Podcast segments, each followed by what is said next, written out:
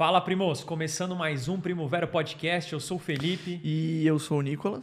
E o convidado de hoje, ele tem o topete mais estiloso da maromba. O topete que não mexe. Ciro Bucherman. Ciro, Salve, obrigado pessoal. por vir, meu. Eu que agradeço, Filipão, Nicolas, obrigado Valeu, pela valeu. presença. Pela presença, não, pelo convite, né? Acostumado a Tá falar no meu, sim. no meu podcast lá. Obrigado pela presença, não, obrigado pelo convite.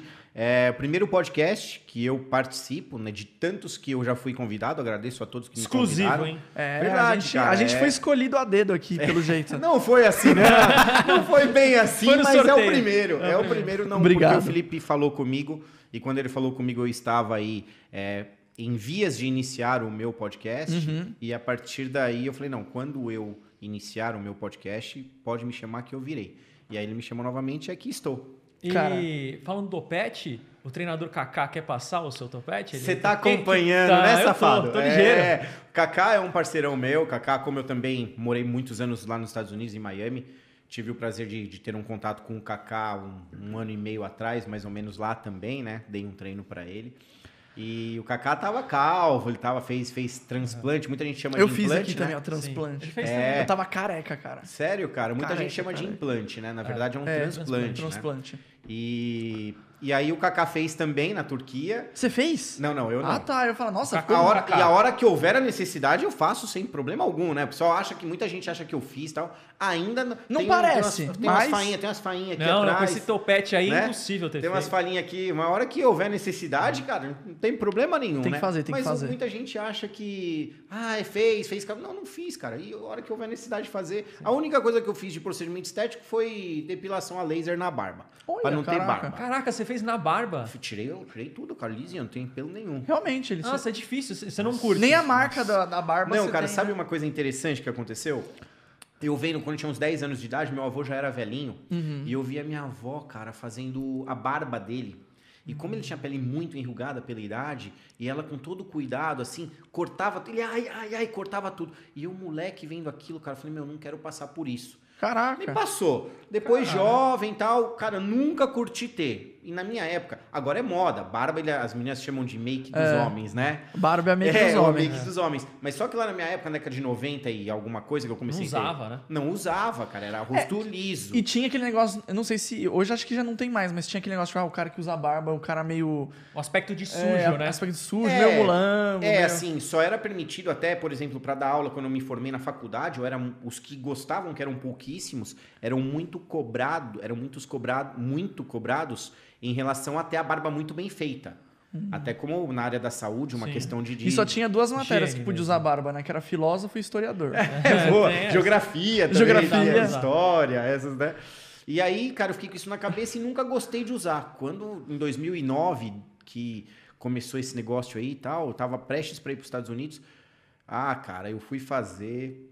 É a pior coisa que tem no mundo. Pô, e assim, você Cara, fica eu bem sem no- barba. Eu, eu fiz depilação Nossa laser. Mas eu Senhora. fiz no peito e na barriga. Nasce só tudo falhadinho aí. Cara, mas na barba deve doer, hein? Cara, olha, Na parecia que... doer. e Eu, não te imagino época- com barba, cara. Então, eu fiz numa época lá atrás que era, era muito novo, a parada era nova. era- Uhum. hoje tá menos dolorido, etc. tal. É, o equipamento vai evoluindo. Cara, né? eu saía de lá, olhava no espelho do carro, eu ligava o Nossa. ar-condicionado bombando no máximo e, e virava na cara assim e ficava dirigindo assim ainda, ó.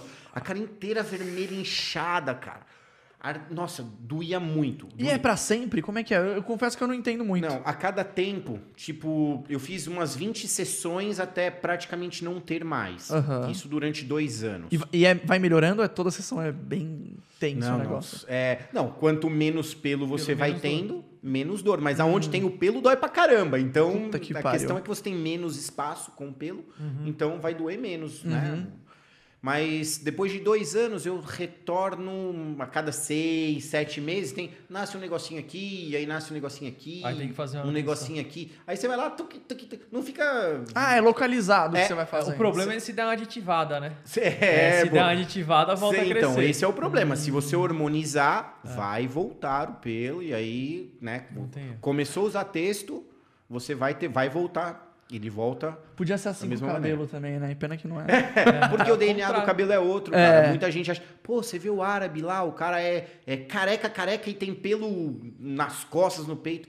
Ah, Por que isso? Porque o DNA do cabelo ele é diferente do DNA do pelo. Sim, sim. Então não é porque você é peludo que automaticamente você tem que ser cabeludo. E tem, tem locais do cabelo que ele- o Nicolas vai saber explicar melhor, mas é o, o DHT que age. DHT. Então É. por isso que, que tem a queda. É, o, o DHT ele só age na região da coroa e dessa parte mais frontal. Essa região aqui da lateral do- da cabeça, o folículo não sofre a tentação do DHT. Por isso que eles tiram daqui. Aí se você hormonizar e depois não, não tratar o cabelo, você vai ficar com aquele cabelinho de freio, sabe? É, então, De- é, eu, tenho, eu tenho uma especialização em, em tricologia. né? Ah, Olha, cara ó. Eu acho que dá pra falar um pouquinho assim a respeito disso. A área doadora, que a gente chama, que é essa parte aqui, que chama-se de área de- da onde você tira para o transplante, o DHT não age como ele age no- na parte superior da cabeça, tanto na Aham. parte frontal quanto aqui na, no que nós chamamos de coroa de padre, né? Isso. Então aqui o DHT age mais por ser uma, uma zona mais sensível. E o DHT, ou você, você tomando, tes- fazendo a utilização de, hor- de hormônio de testosterona, ela é convertida em Em DHT. DHT, é. sim, E aí organismo. automaticamente vai prejudicar, porque vai estrangular o bulbo capilar, com isso tem a queda. Ou a própria DHT, que seria o. o é, esqueci agora o nome, falhou o nome aqui, que é tanto, tanta coisa na cabeça. É, o- Dihidrotestosterona? a- não, a DHT, que é Sim. a de hidrotestosterona, no- na oxodrolona, Ah, por tá, exemplo. você- A oxodrolona é. Ah, o- os hormônios derivados de DHT Exato. mesmo, Então- né? DECA... esse- Não, a, a oxodrolona é o próprio DHT. Ah, o oxonol é a própria DHT? Isso. Ah, tá, Então, não sabia. ela já é a própria DHT. Você tem a ingestão de outro, outros hormônios de testosterona que acabam é, se transformando, se metabolizando em DHT. Caraca. Então, com isso acaba isso- até acelerando, então, a queda, talvez. Acelera sem dúvida nenhuma a queda. Na região aonde nós temos a propensão. Oh, que então é, cara é- que é frontal, medial e posterior aqui da, da coroa de padre. Aham. Já nessa zona aqui, cara, pode olhar. Careca, careca, que não tem um fio de cabelo. Sempre Ele tem, tem, né, o paralama do sucesso Sim, aqui, sim. né? Eu, era, eu tem- tava quase assim, cara. Ele tem essa parte não cai, que é a área do, do que nós chamamos Ó. que é da onde nós tiramos para poder. Você vai trans- ver, eu, eu tinha as minhas entradas. Você fez, quanto aí? Uns 2.500 fios você, você colocou aí? Aqui tá com 3 mil e pouquinho. 3 mil? É. Você fez o corte ou você fez a de Fio a fio. fio a fio? E ainda, é, por exemplo, eu tô fazendo acompanhamento médico. É, boa parte dos meus fios nem ainda saíram do folículo. Eles estão começando sim. a sair. Cara, Quanto tempo você- você fez? eu fiz no final de abril. Ah, então, pouco tempo. Cara, são seis meses aproximadamente pra você conseguir. Pô, mas tem, já, tá, já vai É. dar um tapa. Seu cabelo é liso? É como o meu, assim, liso? Bem liso, Ah, cara. então vai tipo dar- dele. Meu cabelo Sim. é bem igual ao dele. E aí o... o eu, eu coloquei os fios, né? Começou a crescer. Só que, cara, se você vê se antes era... E ele ficou careca novão, pô. Com, É, com então. 17 anos e começou a cair meu cabelo. É, hereditariedade, cara. É. Fala muito alto. O meu pai também caiu bastante se cabelo. Você tem, se você tem é, uma predisposição, Hum. você já vai ser careca naturalmente. Se você fizer a utilização de algumas substâncias, o uso de boné.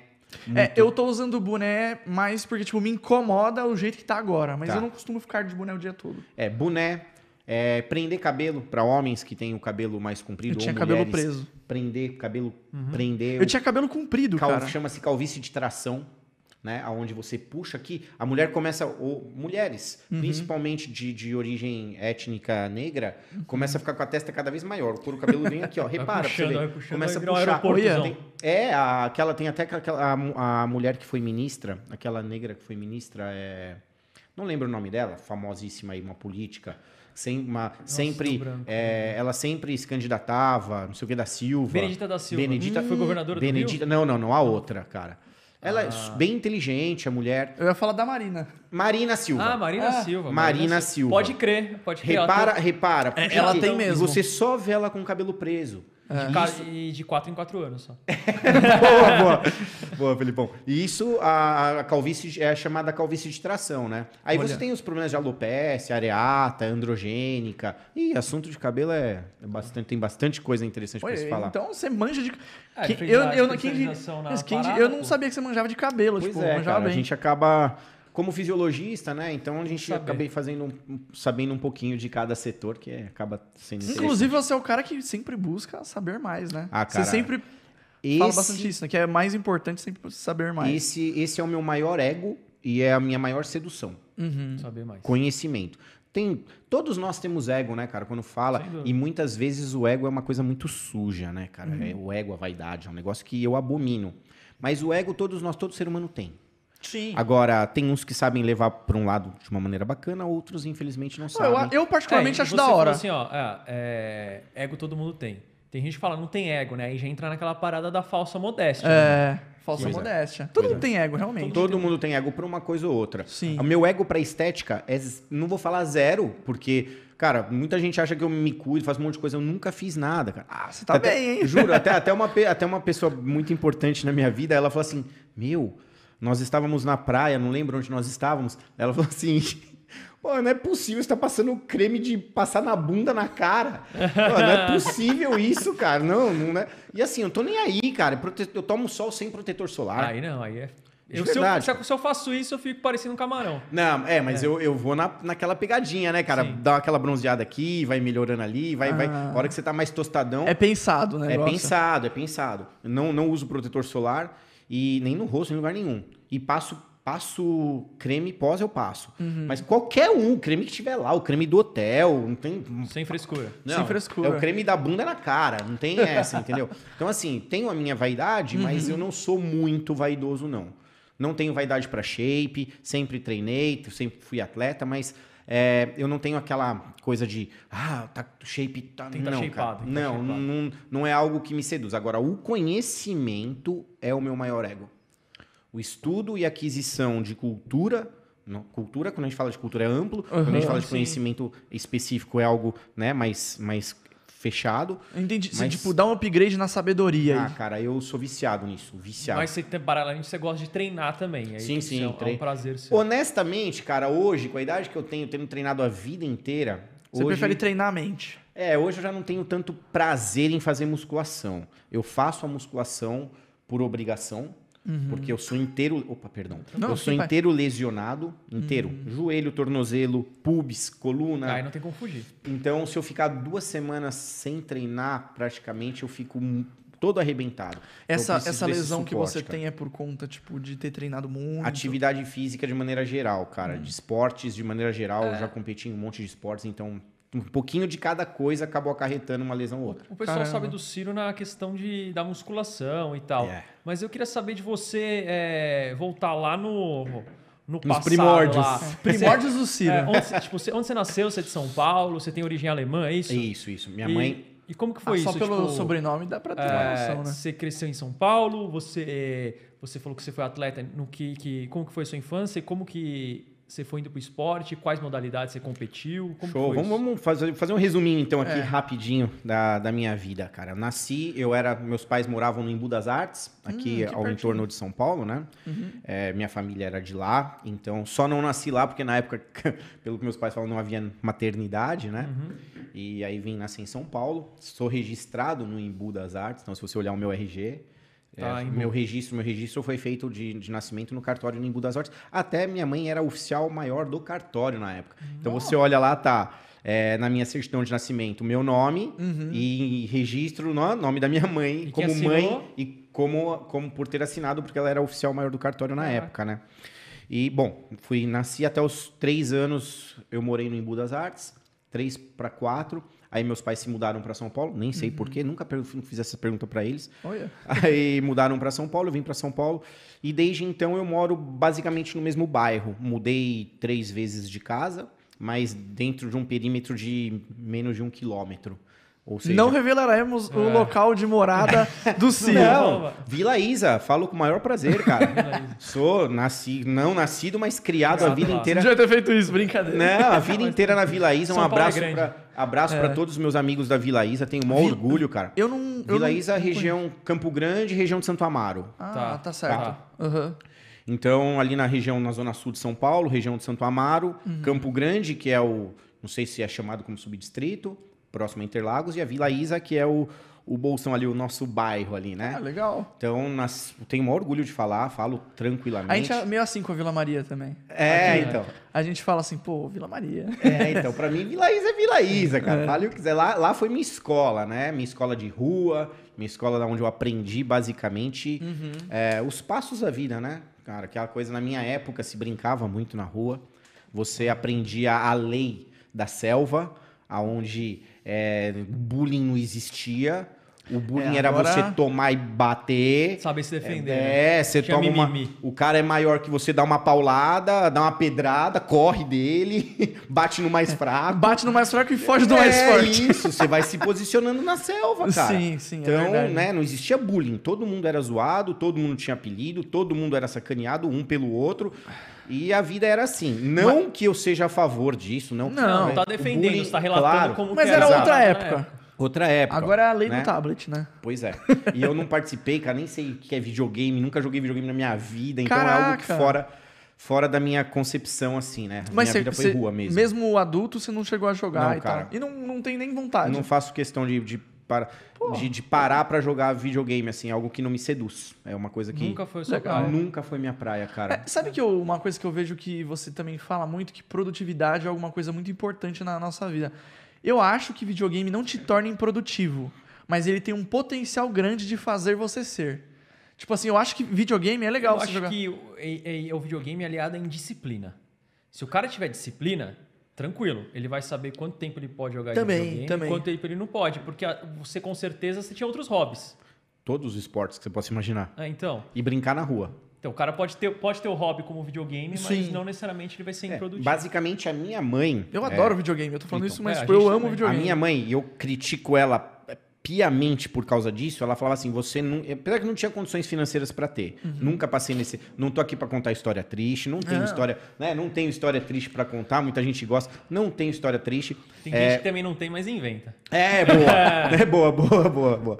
Não tenho história triste, é, sempre fui de uma fa- família simples, nunca tive, sempre passei muita vontade, mas nenhuma necessidade. Graças Assim, a Deus. pô, você estudava como minha mãe era professora, dava aula em escolas para que eu pudesse ter bolsa em escolas legais e tal. E, e aí, com isso, tinha os amigos com poder aquisitivo muito maior que o meu. Então, eles tinham tudo que eu não tinha. Então, vontade eu passei um monte. Ah, mas sim. necessidade nunca passei nenhuma. Que bom, Nada, que bom. nunca. Sempre fui de família simples, sempre andei de ônibus, desde moleque. Uhum. Ia pra casa da minha tia no Imbu de busão com 10 anos, né? Uhum. Quem que moleque anda de busão com 10 anos hoje é muito difícil. É, hoje é mais difícil mesmo. Pô, andava pendurado no ônibus na época. Hoje, hoje o ônibus não pode andar com porta aberta. É, não. Então, assim, cara, eu sou muito grato a isso, assim. Eu sou muito feliz de ter passado o que eu passei. Eu aprendi e cresci demais referente a isso, né?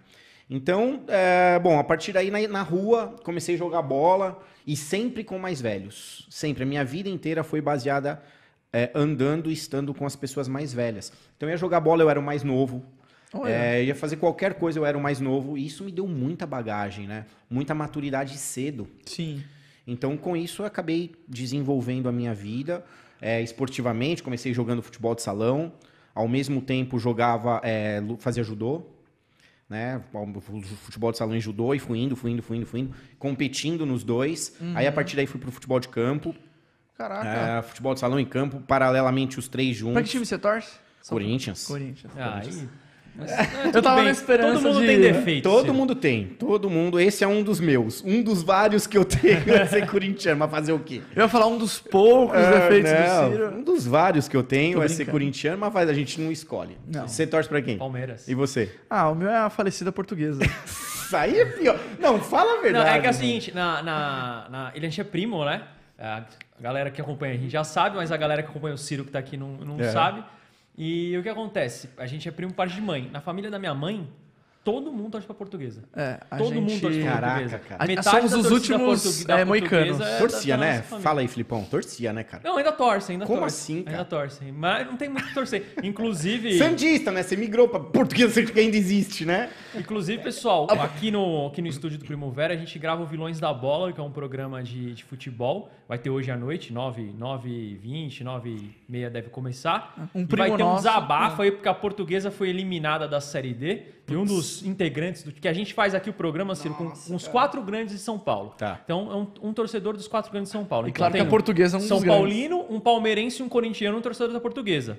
E aí ele vai fazer o, o desabafo. O Santos do- sai da conta. É, o Santos não é grande, então a gente não considera. Não, mas é tipo, o Santo Caetano tá maior que a portuguesa. É, tá, tá ruim, tá ruim com o português, tá ruim, tá ruim. Cara, eu, eu, eu, Ah, não, mas eu não sei ele o- continuar, que a gente cortou o assunto. Fica à vontade, cara. Eu, eu ia falar assim, eu não sei qual é que, como é que tá. Você comentou da portuguesa Santista. Foi você, você chegou Não, com ele falou Sim, sim, fui eu, fui eu. Ah, tá. Não, ele falou da portuguesa Santista. Capaz da portuguesa Santista. Não, tá, não, então tá pior. Tá Português pior? Santista Eu tá não pior, sei, tá porque pior. eu não. con- Hoje. Será? Tá Eu não pior, tô tá acompanhando a pior. Acho que a portuguesa. portuguesa Santista nem na Série D tá. Então já tá pior aí. Então, mas você falou, Felipe, você falou uma coisa interessante. Como eu tenho podcast também, é, não, não tenho, não lembro de pessoas terem nos criticado por isso, mas eu vejo criticando vários podcasts. Hum. Cara, a galera tem que entender que podcast não é entrevista.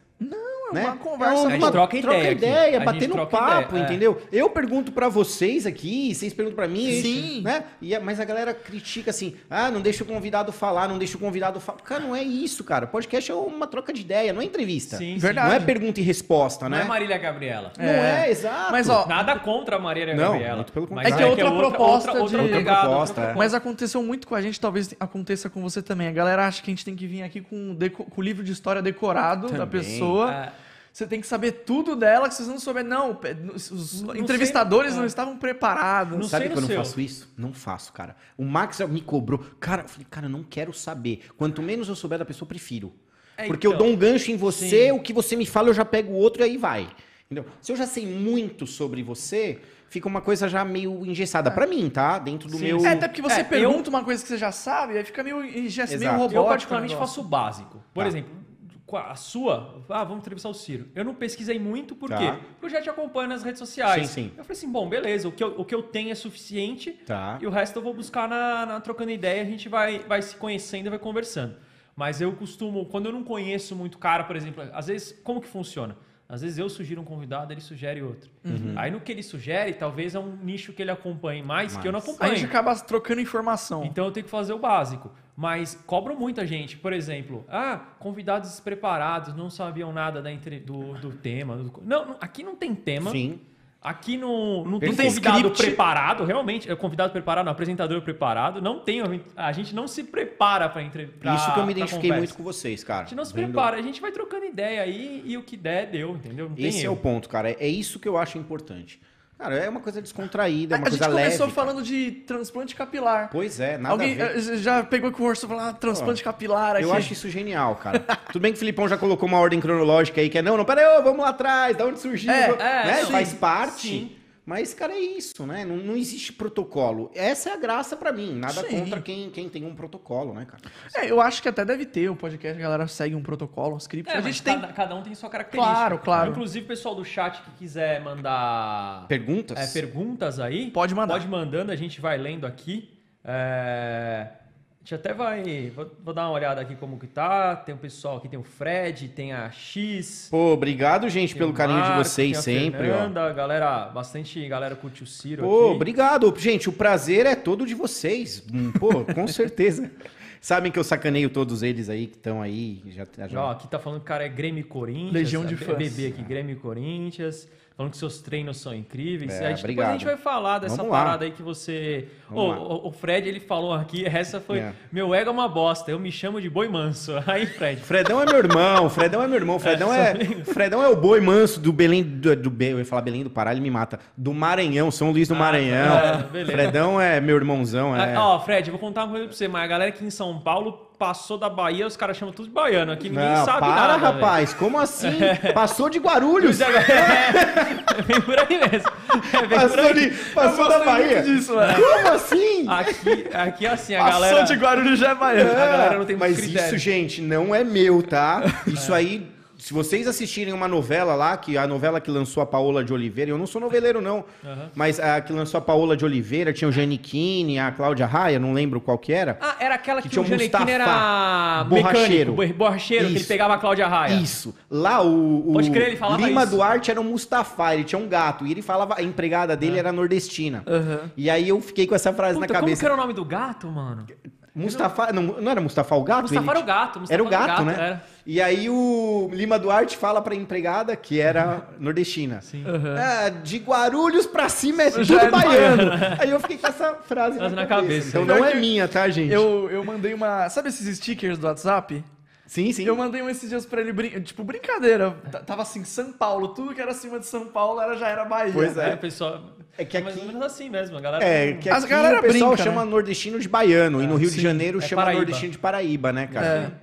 Mas é isso. É, é característica Costume cada região. da Mas região. Onde nós Mas estávamos? volta, você estava Certo. falando que você competia Tá. no Futebol, judô, etc. Aí pro teve- futebol de campo, inclusive. É, aí você teve falou. uma hora que eu tive que parar, que eu tive que escolher pra que lado eu ia. É, não dava pra ficar no judô e no, no- no jogando futebol. Uhum. Aí eu optei pelo futebol. Joguei, como vocês falaram da portuguesa, eu joguei primeiro time. Eu joguei numa, num time chamado Depósito Zona Sul, que é lá Uhum. na Zona Sul de São Paulo.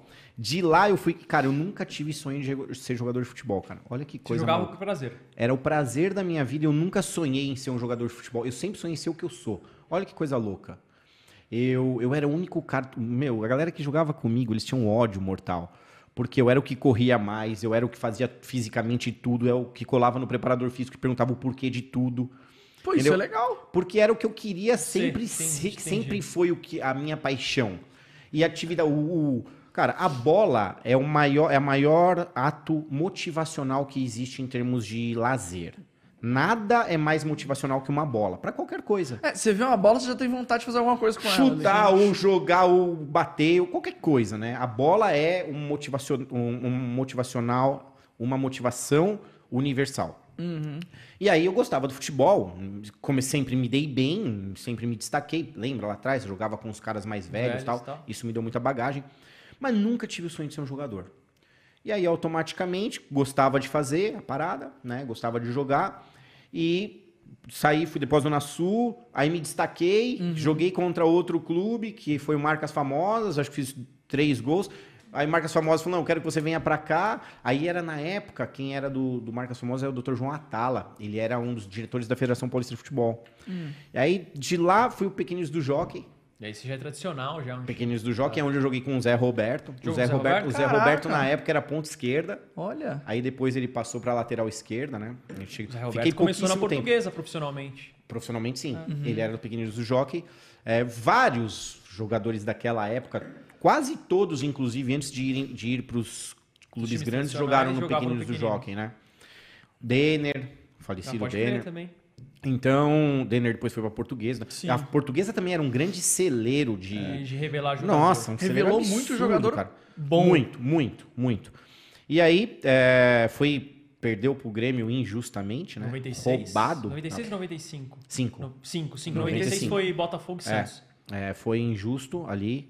É, o gol do também, o Santos foi injusto. Também foi roubado. Do Túlio lá, roubado. O gol do Túlio É. impedido, né? O gol do Túlio é. impedido.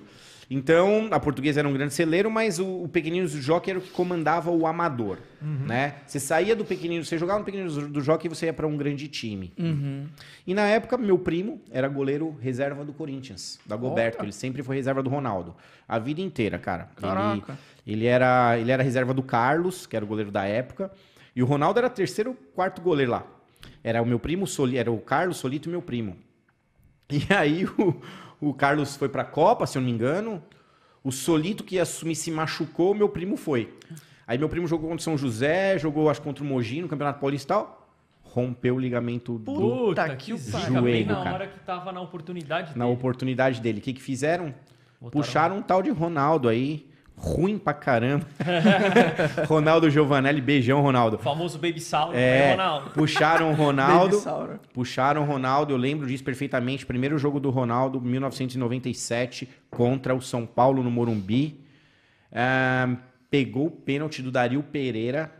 Já começou bem. Ah, pegou o pênalti. Encantou uma galera. Fechou o gol e acabou. O Ronaldo, se eu Nunca. não me engano, é o, é o goleiro com mais número de jogos. 601 pelo- jogos É. pelo Corinthians. Eu ia falar o jogador, mas o jogador é o Vladimir. Vladimir. Primeiro o Vladimir e o Ronaldo é o goleiro, é, com o maior número de jogos. O Cássio vai bater, né? O Cássio já tá em processo que vai É, ultrapassar. bem provável, né? Bem provável. E aí o Ronaldo, ah, depois desse jogo, acabou. Nunca mais. Meu primo ia voltar e não ia nunca. E ficou por muito tempo como o resto da carreira dele no Brasil. Como Foi reserva. reserva Foi campeão brasileiro. Eu estive na festa do Campeonato Brasileiro com meu primo. Caraca, Ah, que da da hora. É, e aí ele me levou pro Corinthians. Na verdade, ele me levou pro Corinthians. Eu saí da, do Marcas Famosas e fui pro Palmeiras. O Palmeiras, cara, a estrutura do Palmeiras na época era pífia, era um negócio absurdo. O São Paulo já tinha uma, tinha uma estrutura legal lá no CT do São Paulo. Era o primeiro de São Paulo que teve CT. Ah, a portuguesa treinava no Canindé, mas tinha uma estrutura legal. O Corinthians treinava no Terrão, no Parque São Jorge, mas era uma estrutura legal. Tinha vestiário. Tinha... O Não Palmeiras. tinha nada. A gente treinava num lugar chamado Pelezão, na Lapa, que era um centro desportivo. Olha. Um terrão. Vestiário tinha, mas era tudo fechado. Negócio mais rústico possível. Cara, um negócio absurdo. E aí cheguei pra treinar lá tal. é, nós jogamos. é, o Palmeiras me chamou também. Foi sempre assim, cara. Um técnico me via jogando, me chamava pra ir pra um outro time. Aí cheguei no Palmeiras, cheguei lá, os caras tudo sentados embaixo de uma mangueira. Mangueira, uma árvore, né? Sim. Eu sentei lá. Aí passam uns 10, 20 minutos, chega a perua do Palmeiras, cara. Aí desceu o técnico, que era o Adilson, que era um ex-jogador do Palmeiras da época. E desceu o preparador físico, o roupeiro e tal, cara, com um saco, aqueles sacos de futebol, de roupa e tal. Virou de cabeça pra baixo, soltou assim Pega no chão, aí. cara. Caiu, espalhou tudo. Cada um ia lá pegando. Ah, eu fui lá, peguei. Cara, o meião tudo furado, short tudo rasgado. Puta, Era mano. assim, cara. Era assim. E aí e assim foi. Ficou lá, ficou lá. Bom, aí comecei a treinar, comecei a me destacar, fui federado pelo Palmeiras em 1991. Caraca. Eu nunca nasci. Pois é, cara. Fui federado pelo Palmeiras. Fiquei lá, acho que uns quatro, seis meses mais ou menos, e fomos jogar contra o Corinthians. Jogamos contra o Corinthians, foi 2 a 0 eu fiz os dois gols. Nessa época Caramba. você tinha quantos anos, mais ou menos? 16. Jogava do quê? De atacante? Na época eu jogava de atacante, né? Com ponto, na época existia o ponto, Ponto, esquerda. sim. Eu era o ponto esquerda. É, canhoto e tal, eu jogava com ponto esquerda. Aí de lá, é, fomos jogar contra o Corinthians, foi 2 a 0 Eu fiz os dois gols. E o técnico do Corinthians na época era, o- era o Geraldão, que foi centroavante do Corinthians. Aí ele me viu jogando, tal, não sei o quê, e me chamou pra ir pra lá. Aí nisso eu falei com meu, na verdade eu falei com a minha prima, que era esposa desse meu desse primo, né? É, é falecida minha prima. E aí falei com ela, tal, não sei o quê. Eu fui, o dia que eu fui pra lá, ela foi junto comigo. né? Ela conhecia todo mundo, tal. Esposa do, do meu primo conhecia todos os jogadores, conhecia todo mundo lá. Isso foi bom, né? Porque embora ele tenha me chamado, eu fui junto com ela e, né, um punch, uma um maior. porta mais fácil É, pra cara, abrir. aí cheguei lá, vestiário, pô, do Amador, ao lado do tem um ginásio lá no Corinthians, que é o ginásio que vai até o chão, assim, ó. É um ginásio, são dois ginásios, né? Tem um ginásio principal e esse aí que é o secundário, fica ao lado do campo da fazendinha. Aí cheguei lá, é, pô, entra aí, entrei, cara, olhei assim, o vestiário, assim, até o final, no final tinha, umas, tinha grade, assim, a rouparia, tudo.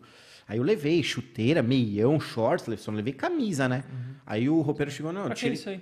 é, não, não, não, vem cá. Aí ele me chamou lá, pediu pra eu assinar um papel, assinei o papel ali assim. Cara, ele me entregou os shorts dobradinho, a camisa dobrada. Caraca. Era da finta, cara, nunca me esqueço. Era o short azul e a camisa vermelha da finta na época. E colocou assim, é, ele falou, e o meião. Ele falou, acabando, você vem, traz aqui, deixa a sua chuteira tal, sua chuteira fica aqui e tal. Eu falei, nossa, cara, eu lá sentado embaixo da mangueira. Outro mundo. Pô, outro mundo, Depois cara. a torcida, a, a torcida descobrindo agora por que, que na década de 80 nunca ganhou nada ali. Começou a ganhar de novo com a Pois é, Parmalat, quando pois é. Voltou. Trazendo, todos os jogadores da Parmalat eram Sim, consagradíssimos, cara. Edmundo, Evair. Todos. Não tinha ninguém da É. base. O Palmeiras não tinha base. Sim. Nenhuma. O Corinthians tinha o Terrão, que era um O baita Palmeiras base. voltou a ter base agora. Ah, sim. Aí Hoje o Paulo é outra Nobre história. entrou, a, história mudou. Exato. Com o Wagner Love foi o primeiro, assim, né? É, Expoente teve- da base 2003, do Palmeiras. 2002, assim. É. né? E hoje sim, o Palmeiras já tem uma história. Tanto que não tem copinha, né? Mas já tem, mas tem Ah, base. mas mas tem, tem problema, base. Tem problema. E aí foi, fui pra lá, de lá fui, fui fazendo a minha carreira, comecei a jogar. é, e, pô, me machuquei, rompi ligamento do tornozelo. Seriamente. Fui, mudei, fui pra Portugal, fui pra Espanha. Jogando lá. Salão, campo. Salão. E aí rompi o ligamento do tornozelo, voltei pro Brasil pra tratar, fiquei seis meses tratando. Dizem E que assim, ligamento rompeu, fudeu, né? Então, cara, quando eu voltei, eu fiquei até me recuperei no Refis do São Paulo. Quando eu voltei a jogar bola, cara, Não até hoje, eu tenho que jogar com botinha, com botinha. Se eu não jogar com botinha, eu bato na bola. Mas você acha que isso é a época? Ou, por exemplo, tipo, a- o conhecimento que as pessoas tinham? Porque a gente via muito, por exemplo, quando o Ronaldo estourou O joelho. o a ligamento patelar, ele tendão patelar. É, ligamento não, tendão. E a galera não sabia muito o que fazer. E aí hoje em dia você vê, cara, antes o cara rompia ligamento, por Claro. exemplo, demorava um ano pra voltar. Hoje em dia os caras tá voltando em seis meses. É, Você acha a- que se fosse hoje, A medicina mudou muito O daquela cara época não- pra hoje ah, também, né? é possível, sem Sim. dor, voltar normal? É possível, mas você vê o ganso, cara. Ah, O ganso nunca mais voltou. Vai muito da genética da pessoa, não é só. Sem dúvida alguma, hoje, o processo de, de tanto de operação quanto de recuperação está muito mais evoluído, né? Extremamente mais evoluído. Uhum. Então, hoje, os jogadores têm uma vida útil até mais longa. Na minha época, 30 sim, anos, esquece. já era, né? Hoje é o Cristiano Ronaldo aí, cara, e jogando em altíssimo Tá bem, nível. tá bem. E se O quiser, o é- Cristiano joga até os 40 se tiver lesão. Se não mais, né? Se não mais. O cara é bom. então, É, o Zé é, Roberto mesmo. Zé, é o Zé jogou aos 43, se eu não me 40 era engano, né? Então, é, sem dúvida alguma, hoje o processo está muito melhor. Evoluiu muito, tanto físico quanto tanto de recuperação quanto de operação. Né? Na época, cara, ligamento, é, ligamento, perdão, menisco, quando você tinha uma lesão de menisco, que é um colchãozinho que fica entre os ossos para diminuir o atrito, eles arrancavam o menisco. Você teve um. é, tinha um pedacinho. era, você lesionou. um osso ali. Acabou, cara. Nossa hoje em dia você coloca Senhora. prótese, hoje em dia você não exclui o menisco inteiro. São outras. Acho que foi o. Não sei se você manja, o Reinaldo, o Sim. jogador do Atlético Mineiro. Exato. Ele que ele parou cedo por causa do joelho, não foi Uhum. isso? Não só ele, o Nelinho, que era um super jogador, Também. batia falta, o, o chute mais forte da, da história, conseguiu chutar a bola por cima do Mineirão. O Nelinho também teve, teve uma, uma carreira. Opa. Aí o problema no, no joelho, né? Então, é, bom, a resposta é: a minha lesão foi a mesma que o Juninho Paulista teve. Não sei se você, o Michel Salgado entrou no Juninho Paulista, vocês lembram Tá, disso? quando ele jogava na Inglaterra? Quando ele jogava na, no Middle, No Middleborough. É, É. É, ele tomou uma entrada por trás, acho que o Michel Salgado estava no Valência, se eu não me engano. É, cara. Deu uma entrada por trás nele. Na hora o comigo Foi a mesma coisa que eu- Exatamente a mesma coisa. O cara veio. é, eu sempre tinha uma mania, cara, de quando enfiavam uma bola em profundidade pra mim, eu sempre corri muito pequeno, com muita explosão. Então eu sempre chegava na frente. Sempre. Podia ser o zagueiro, o zagueiro que fosse, eu ia chegar na frente. Então eu retardava a corrida. E eu aprendi isso no DVD do Pelé, vendo o Pelé. Caraca. O Pelé retardava a corrida.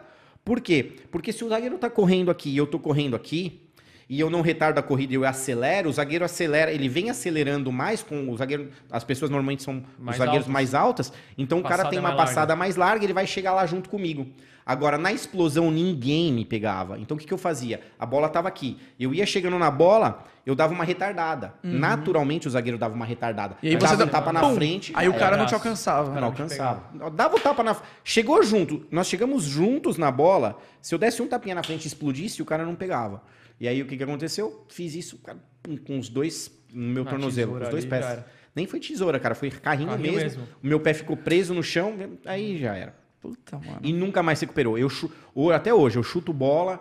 Faz muito tempo que eu não jogo futebol, mas vou jogar brincando e tal. De vez em quando, vou chutar uma bola. Putz, Você sente. sinto, assim, saio de lá mal. E foi por causa disso que você Foi, que eu falei, ah, chega, chega disso, Mas né? te, Não. desanimou ou foi por conta que você falou assim, a dor e tal? Ah, então, já tinha, eu já tava estudando, já tinha assim, não é, nunca foi meu sonho ser jogador de futebol, Aham. né? Aí eu falei, ah, cara, quer saber? E nisso, o São Paulo me chamou pra jogar no social do São Paulo. Aí o Falcão jogava comigo, o Cime, que era do time de futebol de salão, jogava também lá. Paulinho, que depois foi pro Manchester da United da Inglaterra e tal. Vários jogadores assim que estavam se destacando jogavam no social de São Paulo pra ganhar um troco. E eu jogava no time que o patrono, e lá tem muito ego, né, cara? Os donos dos times lá têm ego entre eles e tal. Eu jogava no time do, se eu não me engano, se eu não me engano, posso estar errado, o dono do time era o Ortobon, era o dono da Ortobon, colchão. Então a gente ganhava, ganhava 400 reais pra jogar É, lá. falam que na década de 90 o salão pagava às vezes mais do que o campo. Mais, O- mais. Pelo menos quem tava no começo de carreira. sim. Depois aí não, aí depois o campo já pagava mais. Pois é. E aí comecei a jogar no social, mas também aquela coisa doía, doía, doía. Aí, cara, eu falei, cara, não quero mais nem jogar futebol mais na minha vida, porque Deixa dói isso muito. quieto, né? É, aí fui pro triatlon, fui tricampeão paulista de triatlon. Caramba. Porque correndo eu não sinto o tornozelo, é só em mudança de direção, Direção. mesmo, com o pé solto, porque o campo, a superfície, ela é Irregular, instável, né? né? Irregular. É terra Então- e, e grama, e grama, né? Então é irregular. Com as travas, ah, então eu sentia demais. O tornozelo inchado. Até eu- se eu mostrar meu tornozelo, os dois tornozelos pra vocês, vocês vão falar, cara, não é inchado. possível. Caraca. Se eu mostrar aqui, vocês vão falar, não, não é possível. Eu tenho dois maléolos, cara. O maléolo é aquela bolinha lateral. Eu tenho dois. Caramba. Caraca, Dois mano. em cada Ai, um. tá, tá inchado mesmo. Pô, então você fala, não é- até assim, é normal aqui, Aham. tá? Então aí desencanei, fui pro triatlon, aí fui tricampeão paulista de triatlo, me desmotivei também. Falei, ah, cara, chega, já, já ganhei isso aqui, tá bom. Próximo. Golfe. Hoje é a paixão da minha vida, cara. Hoje o Olha. tesão é jogar golfe. Paixão da minha vida. Fui morar em Miami. Fui morar Cara, me, me corrija se eu estiver errado. É, você acha que mui- muita gente que, tipo, fez muita coisa, participou de muitos esportes, no fim acaba gostando do golfe por ser algo bem competitivo, mas que também não exige tanto do físico como todo? Eu não posso te dizer, cara, é, dentro desse ponto de vista. Não foi, talvez não tenha sido esse. O ponto de vista foi. é, joguei a primeira vez e fiquei fascinado. Você curtiu o esporte em si? Cara, é incrível. Golfe, Mas primeiro. aqui tem lugar pra jogar? Então, cara, eu vou contar uma história pra vocês Eu- aqui daqui. Aqui, aqui em São Paulo, vocês... Miami, pra você ter ideia, tem campos públicos. Sim. Você paga 60 dólares, você chega lá, 60 dólares, você, você pega um pack de bola pra bater no drive, no drive range, antes de você começar. Então você bate lá 200 Uma bolas. aquecida, né? É, uma aquecida, 200 bolas, usando todas as madeiras, os ferros, tal que você quiser. Pum, aqueceu com as 200 bolas, aí você vai pro campo. Pega o carrinho e joga 18 buracos. Fica lá 3 horas e meia, 4, jogando o tempo 60 que você quiser. dólares. 60 dólares. Aí a galera tá convertendo aí em casa, pô, aí dá mais de 300 reais. É, aí beleza, mas lá o cara ganha em dólar, né? Sim. Pois Ele é. tá gastando 60 reais, Lá, teoricamente. lá o cara ganha em dólar e na- nessa época eu comecei em 2011, que eu fui pra lá, que eu fui morar lá em 2011, 10, 2010, é, 2010. É, o dó, mesmo que fosse Tava em real, 1,90, era isso, reais. 1,95 mais ou menos, né? É, então dá- também era era mais acessível. Quase a mesma coisa, né? E aí o golfe me fascinou, cara, porque cara, você vai jogar golfe, qualquer lugar. Eu fui jogar num campo na cidade de Cooperfield, em- na Flórida. Horrível, tipo, lá é horrível. O jacaré andando no meio do campo. Isso Ah, aí mas é- na Flórida não é normal. é, é. o cara no campo de golfe. É mais ou menos, é normal, mas assim, sem sacanagem, cara. Eu vi o jacaré atravessando, eu falei, "Meu, Eu, eu, eu, eu, eu entendi porque ele falou normal, porque assim, é, ele já foi por Orlando, eu já Sim, fui por sim, Orlando. sim. É, todas as vezes que eu fui por Orlando, eu vi um jacaré atravessando algum canto. Inclusive, é, eu não sei se você conhece um condomínio lá que chama Park Cornish. Eu lembro que é um condomínio de casas Sim, sim. e você aluga a casa pra ficar lá. Aí eu, eu lembro que a gente ficou lá e, tipo, tinha jacaré no lago, lá Sim, no campo sim. de golfe, tinha jacaré. E, o- jacaré não, crocodilo. Crocodilo, né? E os bichos vivendo lá É. e a galera jogando carrinho de golfe no mesmo lugar que tinha um... E não tem acidente, não tem casos Não ali tem, de, não tem casos. de o cara de A galera dá uma respeitada. o né? cara já sabe, né, cara? Sim, Você tá é. ligeiro. Ninguém vai mexer né? com crocodilo também. Pois né? é, né? Então, Se fosse no Mas- Brasil, a galera já ia Mas assim, era moda. ruim o campo, cara. A grama era ruim. Ai. Era, era mais, mais ou menos assim, né? Pra, pro padrão aqui era genial. Mo- Pro padrão de outros Americano, campos que tinham lá era sim. tipo subúrbio. É, Lá é total. o point, né, do golfe. Aí pagava 20 dólares, cara, nesse campo, em Cooperfield. E, mas o que mais me chamou a atenção pra gostar do golfe, acho que a primeira coisa foi o visu, cara. o Visual. A paz, a tranquilidade e o principal, você com você. A vida inteira, em tudo que eu fiz, eu competia com um monte de gente. O golfe não existe competição. Você pode jogar golfe com. Você vai participar do- de, um- de uma competição de golfe. Óbvio que eu- você está participando, você está participando, eu estou participando, todos nós estamos, estamos participando. Só que, cara, sou eu comigo mesmo. Sim. Não adianta, é, muito é o meu com par. musculação. É muito parecido com fisiculturismo em relação Sim. a isso, né? Quem tem o Não tem uma shape- equipe ali, você não depende de outra Não. pessoa pra fazer o. Depende de si. Não, E não depende é, eu vencer o meu oponente referente a alguma estratégia que eu tenha pra passar uma bola no meio da sua perna e Se você chutar. Fizer o bagulho perfeito, você ganha. Acabou. acabou. Quem, fa- quem faz menos ganha. Né? Quem, quem, quem consegue é, zerar o campo com menos tacadas vai vencer. Então, era uma coisa que eu conseguia fazer sozinho. Imagina, futebol, como é que você joga sozinho? não, Vôlei- não dá. Não dá, cara. Não é dá. impossível, né? E aquilo que eu falei. Ah, mas natação eu consigo. Cara, natação é a coisa mais monótona que tem. Nadei a minha vida inteira. mas ficar contando azulejo. Então, então vira, faz a virada, volta e faz a virada. Mil metros, dois mil metros contando azulejo. A sua cabeça tá em outro É pior que eu curto, viu? curso, então. É uma terapia a natação, Sim, sim. cara. Tem, mas não é algo dinâmico. Eu tenho a impressão de que o golfe é mais legal.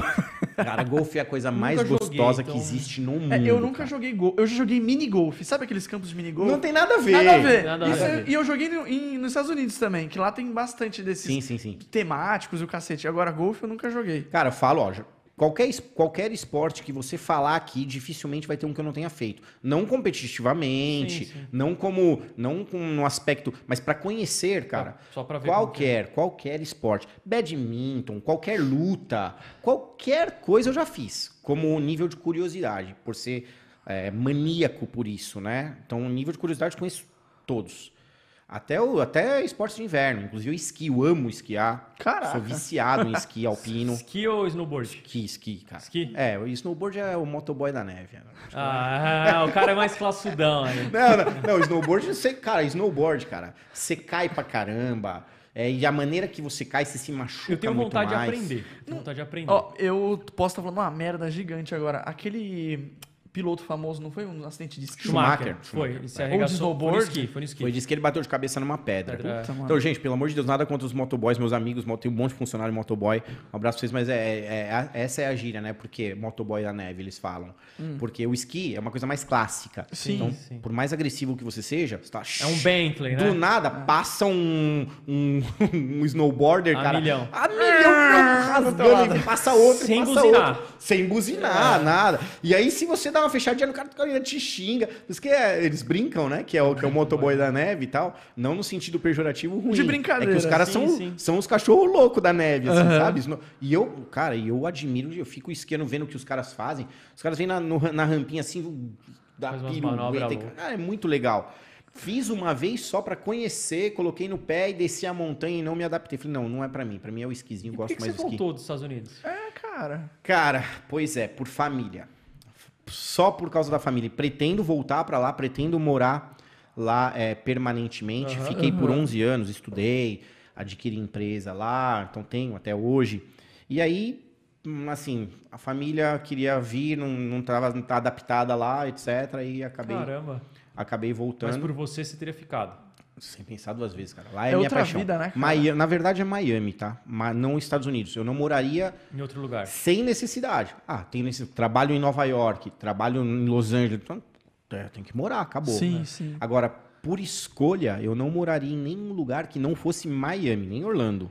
Não, Miami é uma baita cidade mesmo. Pe- né? pe- nenhum você lugar. diz, tipo, é, assim, claro, a cidade é Mas muito, é por causa muito louco. você quer misturar a questão de estrutura com praia, é isso? E clima, eu ia isso, falar. tudo isso, tudo É. isso, exatamente. Ah. Estrutura, praia e clima. É- Havaí. Havaí tem vulcão, tem terremoto. Ah, não, mas é Cara, de boa. Não, é, então, Miami é o ponto. também. E Raciocina Miami comigo. tem, mas Miami tem furacão. Raciocina comigo. Tenho Ah. família aqui, pai, Sim. mãe. Ah. Raciocina comigo. Miami tem furacão. Mas você trancou sua casa, já era também. Raciocina comigo. Qual é o ponto mais próximo Do de Brasil, São Paulo no, no continente americano? 10 horas você tá em Miami. Oito? 7h47, dependendo do voo. Caramba, esse, esse eu nunca peguei. pois é. É que foi quase Miami 10. ou Orlando? Eu fui, eu desci. 10 você nunca leva. Eu não lembro se Eu eu, sempre desço em- Miami. Eu não É lembro mais se Miami no máximo, no máximo, no máximo, no- quando porque eu é vento sul, dois. é vento de cauda que eles chamam, vento sul, que Aham. empurra o avião, você vai levar aí 8 horas quando muito. É, eu acho, que eu, eu acho que eu desci em Orlando. Não lembro. É, hoje Agora num 77300, é, você leva aí o, o Dreamliner, tal que eles chamam, você leva 7 horas e 40 alguma Mas, coisa. ó, o É, que ele e o falou... Havaí, de fato, você tem que pegar um voo até 12 Califórnia ou Texas e de Texas pra, pra São Paulo. Ele falou agora e eu lembrei. É, 12 horas pra Los Angeles? 12 horas para Los Angeles. De Los Angeles você ainda pega um voo de mais 8, se eu não me engano, 6 a 8 pro Havaí.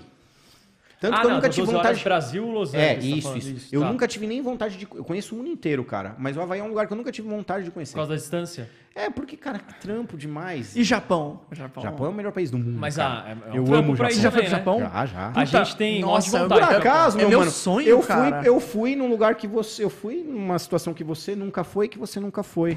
Eu fui em 2012, cara. Deixa eu me ostentar aqui um pouquinho. 2012 teve o... Teve o quê? 2012 no Japão? Não Foi um lembro. puta terremoto? Não, não, não, cara. Puta 2012 tsunami? Não, não, não. 2012 teve um, tipo, um negócio bacana lá, que teve uma certa invasão, sabe, assim?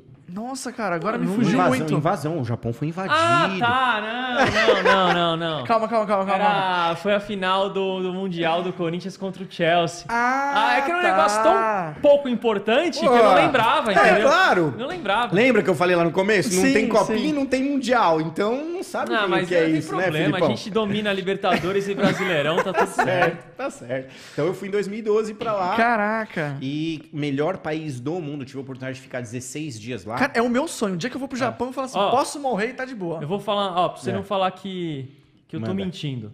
Ó o que eu tava vendo hoje aqui. É, deixa eu achar aqui. Tava vendo aula de japonês. Ó, Aula de japonês é sacanagem. Hoje, tô Fazer aula de japonês é sacanagem. Mas vou te falar, eu passei um aperto lá, Filipão. Nossa, Ah, mas com cara. inglês não se vira? Não, É, esquece. me- ó, é, Não. Eu fui atrás e ouvi falar que eles não falam inglês lá. Cara, eu tenho cada resenha do Japão e assim, uma mais genial que a O outra. quê? Na cara. mímica? Parada? Como que foi? Conta, conta, que você conta, possa conta, imaginar. conta. Conta aí, agora que eu fiquei Cara, curioso. Eu esquio. Aham. Aí eu falei, pô, no Japão, puta, tem umas coisas maravilhosas da Mizuno. Desceu eu o Monte fã- Fuji lá. Sou fã da Mizuno, da ASICS, que são... Fui no. Monte Fuji, tenho foto no meu Instagram lá, você vê lá no Monte Fuji. Da hora, cara. Aí eu falei, vou comprar, sabe, eu ia chegar do Japão, meu voo era de Tóquio pra Nova York, Nova York, Uhum. Miami, eu ia ficar 10 dias em Miami e ia pra Utah esquiar. Olha. Aí eu falei, poxa, vou comprar uma coisa que eu não tenho, aquele, sabe aquelas Utah tem em Salt Lake City, Salt Lake, a... que é o maior centro esquiável do mundo. É isso, pode crer. E aí eu comprei, eu falei, vou comprar aquelas paradinhas assim, sabe, que põe no ouvido de Sim, Hum, pra não passar frio. Sim. Cara, beleza. Protetor de orelha. Lá procurei no Google, achei, me lasquei inteiro pra chegar. Consegui chegar na loja, lá no centro. Aí era no quarto andar. Aí subi as escadas assim, cheguei no quarto andar numa loja, cara, um prédio comercial bacana, grande, uma laje grande a loja. Só tinha um japonês lá, mais nada, mais ninguém na loja. Aí saí procurando, procurando, falei com ele, ele não entendeu nada. Aí eu falando inglês e ele não entendia, ele me respondia em japonês. e cara, não Caraca. ia. Aí eu fiz assim pra ele, assim, né, assim. Aí ele, ah, o cara super atencioso. Ainda bem cara. que ele entendeu isso É, isso exato. aqui, senão... Exato, que tem uma piada assim, inclusive, né? Mas aí ele pegou, ele foi lá comigo, me levou direto na prateleira tal, pegou aqui, mostrou, ele já escreveu. Falei, ah, tá legal. Cara, eu fui colocar, é, era pequeno, era infantil. Aí eu falei, só tem esse, é? Ele Aí falou você assim, fez assim pra ele e depois desse movimento... não, ele fez- ele se identificou. Aí já tava Ele já ficou. Ele já é. Não me fode. Pô, já tá fazendo piada de japonês? Aí, cara, não tinha. Aí eu precisava de um tamanho maior, porque ele, é na, ele na cabeça ele não é ajustável. Aham. então ficava aqui, assim, ó. Aí eu falei assim, ó, eu preciso de maior, tal, não sei o quê. Aí ele, ah, ah, ah, ah. E, tipo, me explicou alguma coisa, cara, que eu, o que eu entendi que não era... Que se eu fosse, andasse tanto, eu ia achar uma loja que lá ia ter. Mas não entendi aonde, nem como, nem nada. Como eu não gosto de incomodar, eu falei, ah, ele... Der stand, Arigatou. der stand, ele falava pra mim, der stand? Eu falei, der stand. Entendi. Acabou, foi isso Tá aí. tudo certo. O cara foi tão solícito, cara, que eu Sim, não queria sim. incomodar. Beleza. Aham. Cara, ele sacou que eu não tinha entendido nada. Hum. Ele olhou pros lados assim, ó, apoiou no meu braço, desceu as escadas comigo correndo. A hora que ele chegou na rua, ele apontou na rua, fez assim, falou alguma coisa assim e tal. Eu, tá, tá, não, tudo bem, obrigado, entendi. Ele continuou sacando que eu não tinha entendido nada, cara. Caraca. O cara me pegou pelo braço, começou a andar acelerado comigo, me andou, andou, andou, andou. Cara, andamos uns 400 metros. E largou a loja dele sozinha. Sozinho. Sozinha. Aí chegou, era uma loja na rua, na própria calçada ali e tal. Aham. Aí ele abriu a porta pra mim e fez assim, assim pra mim, pro concorrente dele. Caramba, Olha. você vê outra... outra Cara, outra eu olhei é outra assim. pegada, né, Eu falei, velho? cara. Aí, beleza, eu olhei assim pra dentro da loja. Quando eu fui virar pra agradecer o japonesinho, cara, cadê o japonesinho? Já tinha corrido Quando eu olho, parecia o Jiraya lá, tava que nem o Jaspion, já quase na frente do prédio, saiu correndo que nem uma bala, cara. Poxa, o cara me levou da loja dele Pra loja uma- do concorrente, Pra né? loja do Concorrente, concorrente, Deixando a loja dele sozinho. sozinha, vazia, só pelo fato de ele ter entendido que eu não tinha entendido nada do que ele falou e pra ele fazer uma gentileza, ele fez isso. Então é o povo mais gentil do mundo, Puta, mano, eu, eu acho. mais gentil. Não, a gente, a gente falou que quando o podcast começar a virar, a primeira recurso vai ser uma viagem pro Japão. Faça, cara. É que- Então, vamos que é vamos falar uma que coisa do. Japão que é com o português mais claro possível. O Japão é do caralho, assim. Ah, Cara, sim, sim. Nossa, meu. O Japão é o país mais. Eu, eu falo pra você, eu conheço todos os continentes. O Japão é o melhor país do mundo, cara, em tudo. Em cultura, em educação, em tecnologia, em. é, se a gente falar em termos de é, beleza natural, é também, mas existem vários países maravilhosos com beleza natural. Então dá pra falar, ah, é o mais. Não. A beleza natural, acho que a gente não pode colocar, falar Sim. que existe um mais. Hum, Todo, É mais todo, de gosto, né? é, e todo país tem a sua. A maioria dos países tem a sua é, beleza natural que é considerável. E Sim. lá é incrível. Parte marinha, a parte dos lagos, a parte dos, dos morros, Fu- Fuji, é, Hakone, todos, toda a parte dos, dos monastérios, toda a parte Meu, dos. a- es- esses monastérios. É, é mona- é monastério que fala mesmo, né? Também tem o monastério e tem os, os templos, né? Meu, isso daí é um negócio que eu acho, tipo, impressionante. Eu- É uma das coisas que eu mais tenho vontade de conhecer. Tipo, a- os caras respeitam demais aquilo.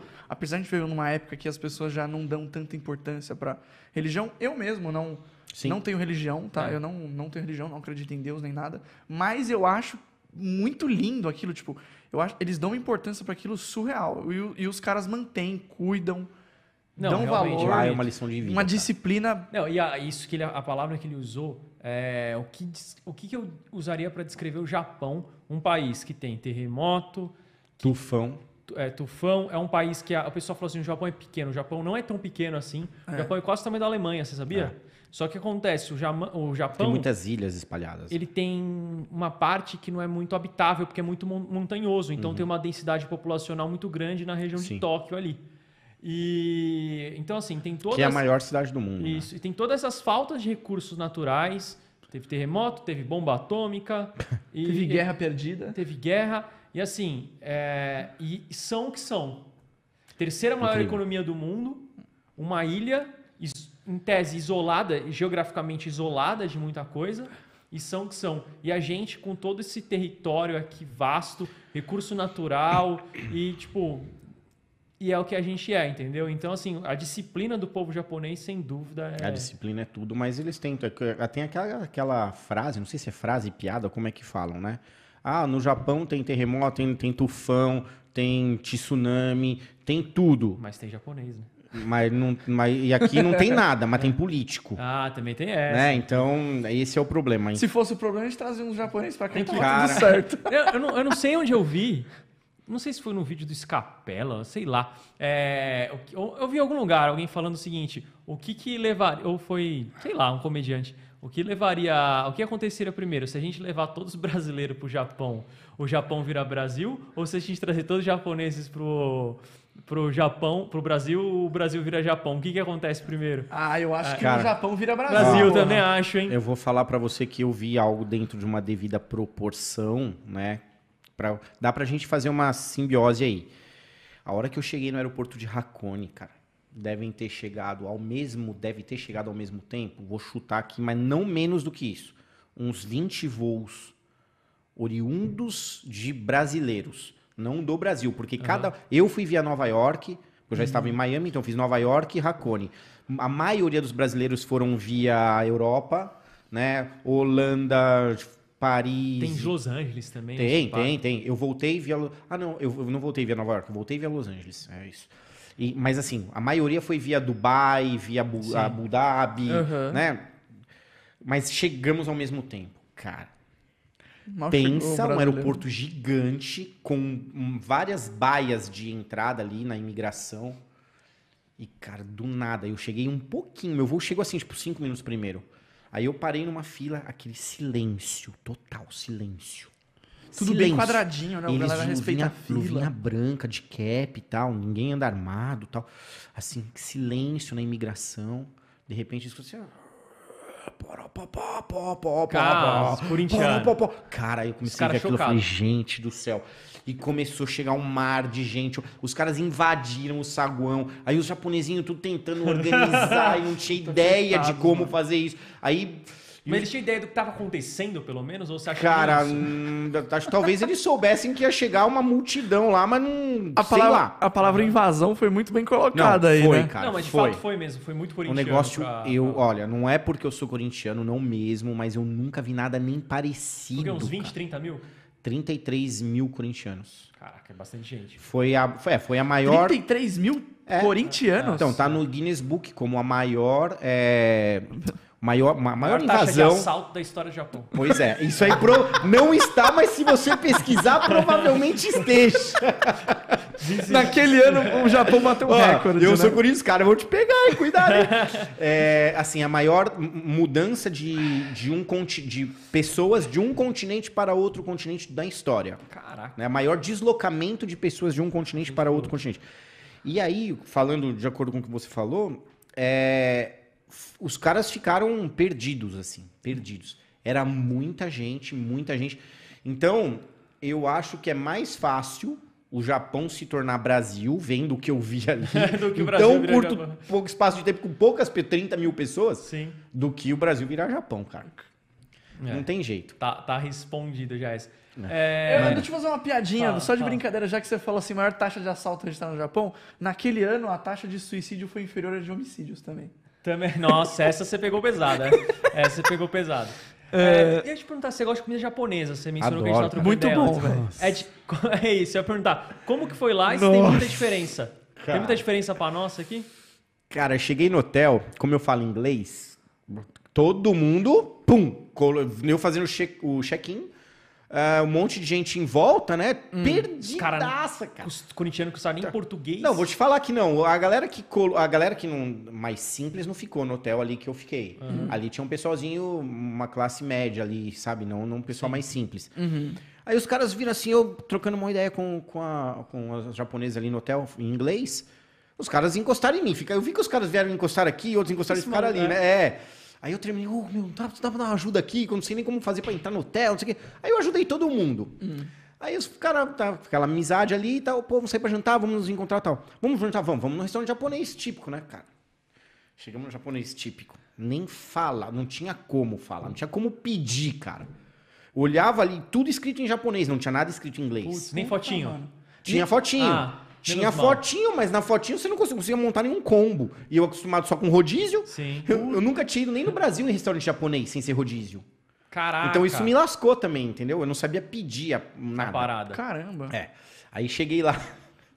Cara, eu olhava, pedi informação, a mulher não sabia informar. Não... Cara, horrível. Pensa horrível. Aí os caras, pô, mas você não sabe se virar? Eu falei, ô, você é louco? falo inglês, não É, japonês, mano. Exato. Pede aí então. Eu falando inglês e você falando português, ela vai entender a mesma coisa. É. Aí os caras tentando se virar e não dava. cara. Final das contas, pedimos lá o que deu. Aí o, o, o sashimi normal, veio o sashimi de salmão lá, de um outro peixe lá branco, beleza, com shoyu, eu comi aquilo lá. Não existe, não, não existe, é até um, sacrilégio falar, não vi, pelo menos nesse lugar que eu fui.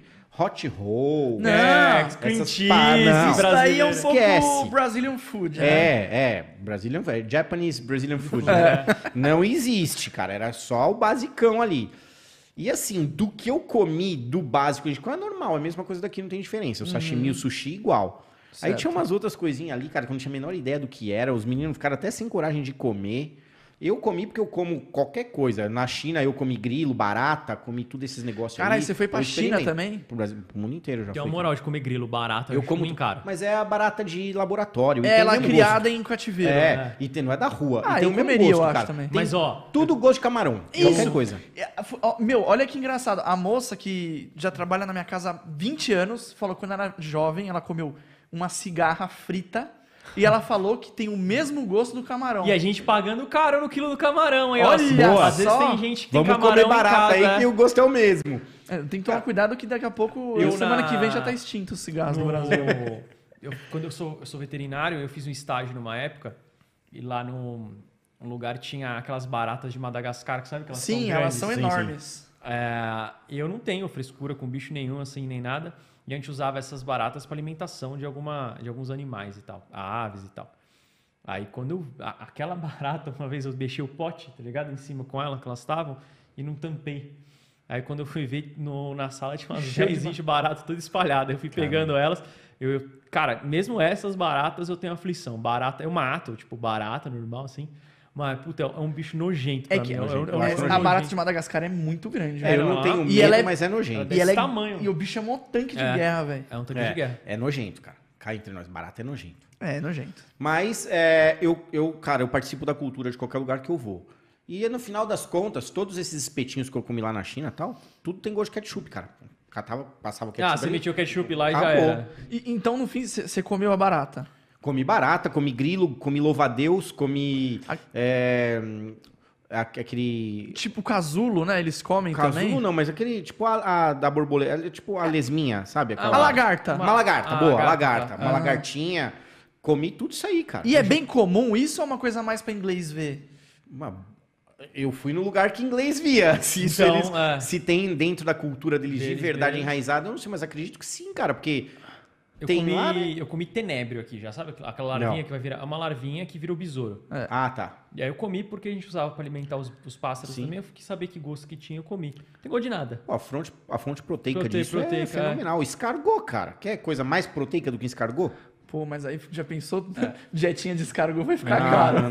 eu vou no boizinho que. É, eu vou não no tem erro, boizinho, né? eu Não vou no Boizinho é boizinho, né, cara? naquela vez que eu te chamei, é, aí você acabou vindo, vindo hoje, você tava mudando de, de empresa. Você começou na 3VS. Você Não, tava na Growth. Você tava na Growth, mas você tava É. começando na 3VS. Você tava, Ah, quando tava- você me chamou, eu tava na, na- você tava na na, transição. transição. Você tava na transição. É, como que foi é, essa mudança aí? E qual que é o projeto? Vocês voltaram com a IBTV? Boa. Como que é isso aí? Então, na, na verdade, eu nunca fui da Growth, nunca fui um contratado da Growth. Sou muito amigo do Fernando e do Eduardo, que são os donos, nós somos, temos uma amizade pessoal. E eu sempre ajudei no que era necessário, o que eles pediam. Tudo que eles pediam, falou, pô, cuida da mansão Growth, cuidei da mansão Growth, organiza isso, tal, não sei o quê. Então eu sempre estava lá engajado, fazendo alguma coisa pela amizade, né?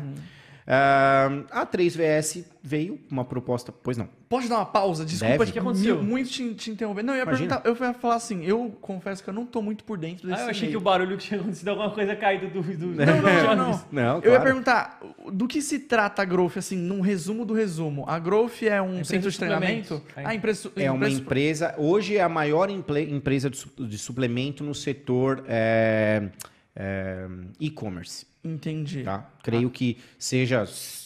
Posso estar errado, mas acredito que não. Seja a maior empresa e-commerce do Brasil e, e uma das maiores do mundo. Caraca, no, no setor e-commerce, né? De suplementos eh, consumidor final. Sim. Tá? Não, É, não porque tem pra- muitas empresas que ela compra matéria-prima, Sim, né? e acaba Então, revendendo e ali. revendendo. Então, Sim. creio que seja e-commerce. Posso estar falando uma besteira, mas acredito que não. A maior empresa e-commerce do Brasil e uma das maiores do mundo. É, já a 3V, aí fui para a 3VS, né? Como responsável pelo setor técnico da 3VS. Então, nós criamos na 3VS é, os, os, os, é, ah, os experts. Né? Eu tive a ideia de levar os experts em um formato diferente para levar conteúdo com relevância para as pessoas que nem uma Conteúdo empresa técnico também. né? técnico, exato. Então eu fui o primeiro, né? Como eu fui o responsável, fui contratado pela 3VS sendo o responsável é, por toda a parte técnica da empresa. E aí eu resolvi levar um médico do esporte, um nutricionista. Então nós temos o Dr. Luiz Tintori, que é médico do esporte, o Kaique, o Kaique, que é o nutricionista, e agora vamos ter um fisioterapeuta. Então seriam os, os quatro Já experts. pode revelar o nome ou ainda não? Não tem ainda, cara. Ah, não tem Não tem, ainda, não tá. tem. Se tivesse, eu falaria, mas não, não tem ainda o Você que está fisioterapeuta. procurando um emprego, brincadeira. É, exato. Aí, ó, manda o Você, currículo. fisioterapeuta do esporte, chama lá no direct que eu tô analisando vários, cara. Ó, Então, para que, que são esses experts? Porque hoje o mercado ele tá muito saturado de uma maneira que todas as empresas, ao meu ver, estão fazendo igual, cara. E Uhum. eu sempre busquei não ser mais do mesmo. E isso é- foi um dos frutos do meu sucesso desde moleque. Eu via que tá todo mundo fazendo um jeito, eu tentava fazer aquilo de um jeito diferente. Sim. Porque senão, o que, que vai A galera já vai no cara que tá acostumado a- Exato. a- nisso aí. né? E aí, bom, os experts. é, hoje nós damos live, inclusive agora, nesse momento. Continue aqui, tá, gente? Mas tá tendo É, live lá do. não? Tá tendo live lá do Dr. Luiz Tintori no Instagram da 3VS, mas hoje só, Dr. Luiz, me perdoa, mas hoje vocês continuem aqui. Depois vocês Senão- vão pra lá, É isso acabar, aí, é isso aí. A segunda-feira que vem, Dr. Luiz Tintori vai estar lá também. Amanhã, às terças-feiras, sou eu. Então, segunda-feira, o médico do esporte, às 21 horas. Ah, não, é às 21, gente. Então, às então terças, tempo às terças-feiras é, sou eu, Uhum. falando de treinamento. Às quartas-feiras, o Kaique, falando de nutrição. E às quintas-feiras, o, quando houver o fisioterapeuta, falando sobre fisioterapia relacionada ao esporte. E isso levando conteúdo para quem segue a empresa. E também vendendo palestras. Como eu sou palestrante, como eu palestro no Brasil e no mundo, é, eu quero levar os experts juntos, cara. Uhum. Porque, por exemplo, ah, em- normalmente em julho eu vou para Dubai, palestrar em Dubai. Caraca, E aí o que, que acontece, cara? São aproximadamente seis horas, quatro ou cinco dias na semana, cara. Seis horas, eu sozinho falando para 400, 300, 400 pessoas. E aí o que, que acontece? Eu falo de vários assuntos e é a minha imagem, uma única imagem, uma única voz, um único trejeito Satura. satura, Filipão. Então, assim, sou eu falando para um monte de gente durante seis horas, quatro, cinco dias no ano. Aí você pode perguntar, tá bom, mas se você vai levar mais três, automaticamente eles não, provavelmente não queiram pagar porque estão satisfeitos com você. Então, não, você quer trazer, isso vai ter que ser dividido. Né? Então, assim, eu ganho X para estar fazendo a palestra lá. Se eu quiser levar as outras pessoas, esse valor para mim único vai ser Dividido. muito menor. Entendi. Só que infeliz e incapaz daquele que acha que é, so- mais com mais é mais. Se você divide, você multiplica. Esse é o meu pensamento. É, então, cê- você está trazendo. é, não é o Ciro que está trazendo mais Ciro sim, para dividir o, ne- o- negócio. É o Ciro trazendo mais gente com outros conteúdos, com outras Exatamente. informações. Você agrega valor no Fica- produto. fica até e mais tem um dinâmico, né? maior. esse é o ponto, Se eu Nicolas. pra você vir um pouquinho para sua Venho, direita. claro. Isso aí, tá perfeito aí. Do jeito que você me posicionou aqui, eu fiquei, meu irmão. Não, não, Você colou aqui até a cadeira, não consigo nem sair daqui, tô grudado aqui. Então, o raciocínio é esse, cara. Pensa, como eu falei, um ano, lindo, maravilhoso. Segundo ano, cara, no terceiro ano, aí teve a pandemia, não teve. Tal, há dois anos que Uhum. não tem, é tudo julho. Mas seguido, daqui a pouco os caras estão de saco cheio da mesma imagem, da mesma pessoa. Por que que ator um dia tá de cabelo azul, amarelo, verde, rapa? E- Porque ninguém você fica mais, né? vendo a imagem do cara o tempo Exato. todo, cansa, a visão cansa. Fazendo isso, cara, eu tô agregando mais conhecimento, porque cada um é muito capaz naquilo que do seu expertise. Uhum. Eu tô levando mais conhecimento de uma maneira mais dinâmica, ganhando menos, mas estando por mais tempo, porque vai cansar, vai demorar mais para saturar e cansar. Uhum. Entendeu? Então é a questão do raciocínio de você saber como fazer essa organização. E, e ganhando menos em tese, por exemplo, o pessoal vai e gosta, viu o negócio dinâmico, viu com mais gente, é a chance de talvez você passar essa palestra para o pessoal de Dubai empresas. gostou, a galera do Catar curtiu também, Isso. vai fazer lá e tal. É, não, é um, não é um jogo de soma zero, né? É, não, não é já- para um tá ganhando, o outro tem que estar perdendo. Boa. É, Esse é o fundamental, cara. Não é porque não é porque um é, faz é, X que você tem que fazer com que o outro não faça. Você tem, tem espaço para todo mundo. Sim, sim. né? Só que aí é aquilo que eu falei no começo. O egocentrismo, a vaidade. Não, eu sou o Ciro- eu sou o referência, eu sou a referência. Sou eu que tô aqui. Não, não cara. E Pô, isso é conhecimento hora. é, colaborativo, né? Conhecimento se constrói Com em grupo. certeza. Eu, eu falei assim, pô, isso é da hora porque eu vejo que. tal- é, tal- eu, eu eu acho que eu tô certo nessa parte, talvez vocês concordem comigo. Hoje eu vejo a galera muito querendo se engolir e não se ajudar. Tipo assim, não tem uma, uma pessoa querendo ajudar a outra, uma querendo foder a outra, né? Pois é, cara. No meio da maromba tem Ah, muito nem isso? me fala, cara. Nem me fala. Isso é... é- Olha só. Todo meio onde tem comunicação e visualização, o ego é muito maior. Todo, tá? Seja no futebol, seja na Rede Globo, na Record, nas novelas, nos atores, nos músicos, tá? Sempre que a sua imagem está em destaque, você vai ferir o ego de muitas outras pessoas. Setor corpora- corporativo existe isso, nas empresas existe isso, todo ambiente, na escola, todo ambiente existe isso, né? Quem se destaca mais acaba, né, sendo, é, tendo uma, uma inveja maior, etc. Agora, raciocina comigo. No meio maromba, vaidade existe em todos os setores. Agora, o meio maromba, tá? Falando, no caso, desportivamente. É, como que... Qual é o nível de competição que existe? Eu perguntando pra vocês. É competitivo, é alto. Então, mas como? No futebol é uma bola, um fazendo gol aqui, o Ah, outro fazendo sim, gol não, lá. é um- é Ganha ca- quem fizer mais gol. Na Lá é o maromba, que, o cara é o que tiver si próprio. o melhor shape possível. Ponto. Ele, ele faz o dele. Ponto. É o corpo. Certo? Uhum. O corpo fala, o corpo vence uma competição. Então é a sua estética contra a minha estética. Isso aí já é a primazia, cara, da essência do narcisismo. Sim. Ponto. Sim, Nesse ponto, sim, né? Com Acabou. certeza. Então, se você tem o narcisismo como algo fundamental dentro de uma competição, que eu sou completamente apaixonado, eu amo isso, cara. Eu, putz, fiz Eu não curso... tá- você não tá falando mal, você tá falando. Não, ah, não, é. não, não, não. Tô falando o que existe. Tô, tô, tô dando um Sim. contraponto aqui do, do que acontece. Estão dando a real. A real. Sim. Então, pensa, é, fiz curso de arbitragem, adoro fazer análise. Putz, cara, eu sou viciado nisso. Mas, falando em vaidade, onde existe em todos os setores, inclusive no fisiculturismo, só que o próprio fisiculturismo, naturalmente, ele já é mais vaidoso do que os outros, porque você está mostrando o seu corpo num palco com uma sunga pequena, ou com uma bermuda ou uma sunga um pouco maior, e fazendo contrações musculares para mostrar o seu corpo para a galera. Que é fenomenal, porque só quem trabalha ou quem atua nisso sabe o quanto é. É o esporte mais difícil do mundo, sem sombra de dúvida, cara. Com certeza. É bem hardcore, né, cara? Sem sombra de É, dúvida. o cara tem que viver pra aquilo, né? Totalmente. É um lifestyle. É, a gente, que nem a gente teve a oportunidade de conversar com a galera que tá participando disso hoje, que foi o Divan e o André, e assim, só dele contar tudo que ele come, tudo que as regras que ele tem, tudo. Meu, eu, eu não me imagino nunca num negócio desse, porque é muito sacrificante. Totalmente. A vida é focada naquilo.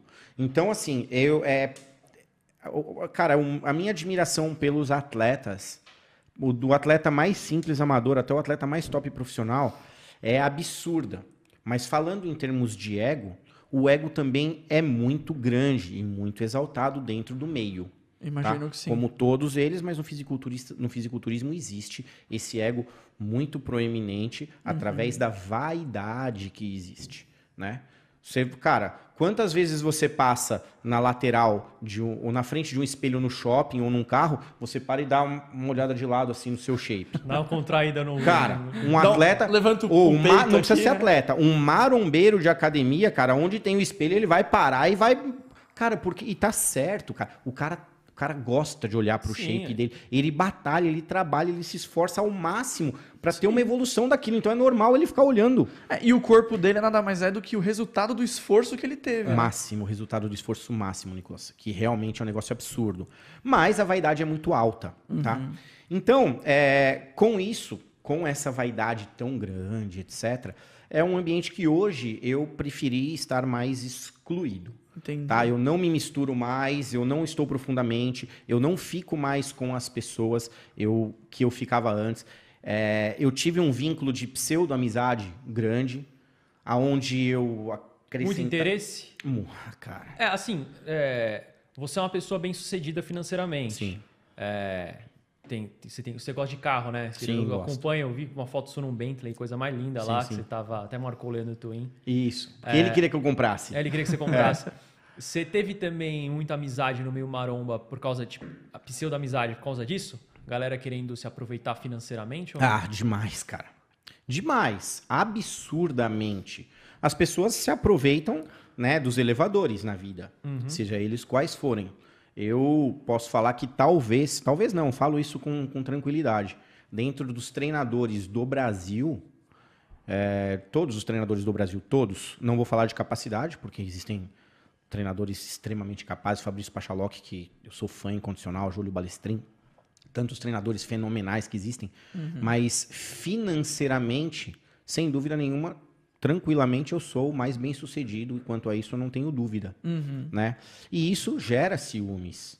Isso sem, gente, pelo amor de Deus, não é um. Isso aqui eu não tô sendo é, é, egocêntrico, nem prepotente, nem arrogante. Sim, tá? isso acontece, a gente sabe como o ser tá? humano funciona, É, né? falando a respeito do, do sucesso financeiro tal, não, não é. E muita gente acha que como eu tenho outras empresas que não, é, não são do setor maromba ou do setor de atividade física, que essas empresas que me alavancaram para o sucesso financeiro. Não foi. 70% do que eu conquistei foi dentro da atividade física. Caramba. Foi dentro do universo da atividade física de maneira geral. Não, Não necessariamente a maromba.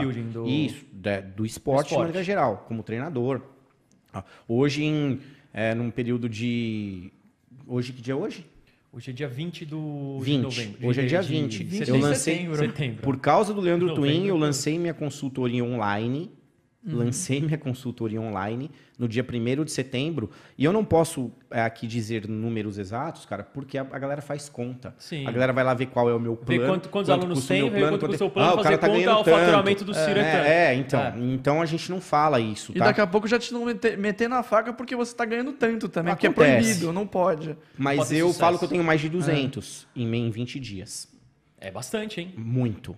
É muito. Imagina então, você ganhar 10, pelo menos 10 por dia. 10, 10 alunos novos por dia. Pois é. É um crescimento Então, o alto. que, que acontece? Com isso, a, realmente o esporte, a atividade física, foi o meu, a minha principal fonte de renda, né? E dentro do meio, mas eu não falo meio maromba, dentro do meio maromba, sim, muitas pessoas se encostaram, muitas pessoas quiseram tirar vantagem, muitas pessoas se interessaram pelo cara que tava ali, que era legal, bacana com todo mundo, queria fazer amizade com todo mundo porque eu sou assim, hoje não sou mais, tá? Hoje eu não faço mais amigos, Na vida, eu não faço. Quem eu tenho de amigo, eu tenho, acabou. Então hoje eu não faço mais amigos. Máximo colegas. Não trago, sim, não trago mais pessoas pra minha vida. Pô, peguei um monte de gente do meio maromba aí, botei na minha casa, levava pra minha casa de praia. Ô, vem aí, vamos lá, come churrasco, chega Depois aí. de um tempo você começa a perceber umas isso. coisas que. Não. É, eu, não- eu não sei se você quer falar, se você Sim, não quiser falar, você, você fala. É, Claro, claro. A gente, mas você teve a, a BBM, que Isso. foi uma empresa de assessoria para atletas. Pra atleta. Fazer a gestão da carreira de atletas. Gestão de carreira de atletas. E o primeiro foi o Alex. Exato, ele era meu sócio. Ele era seu sócio. E Isso. vocês, eu, eu lembro que vocês tiveram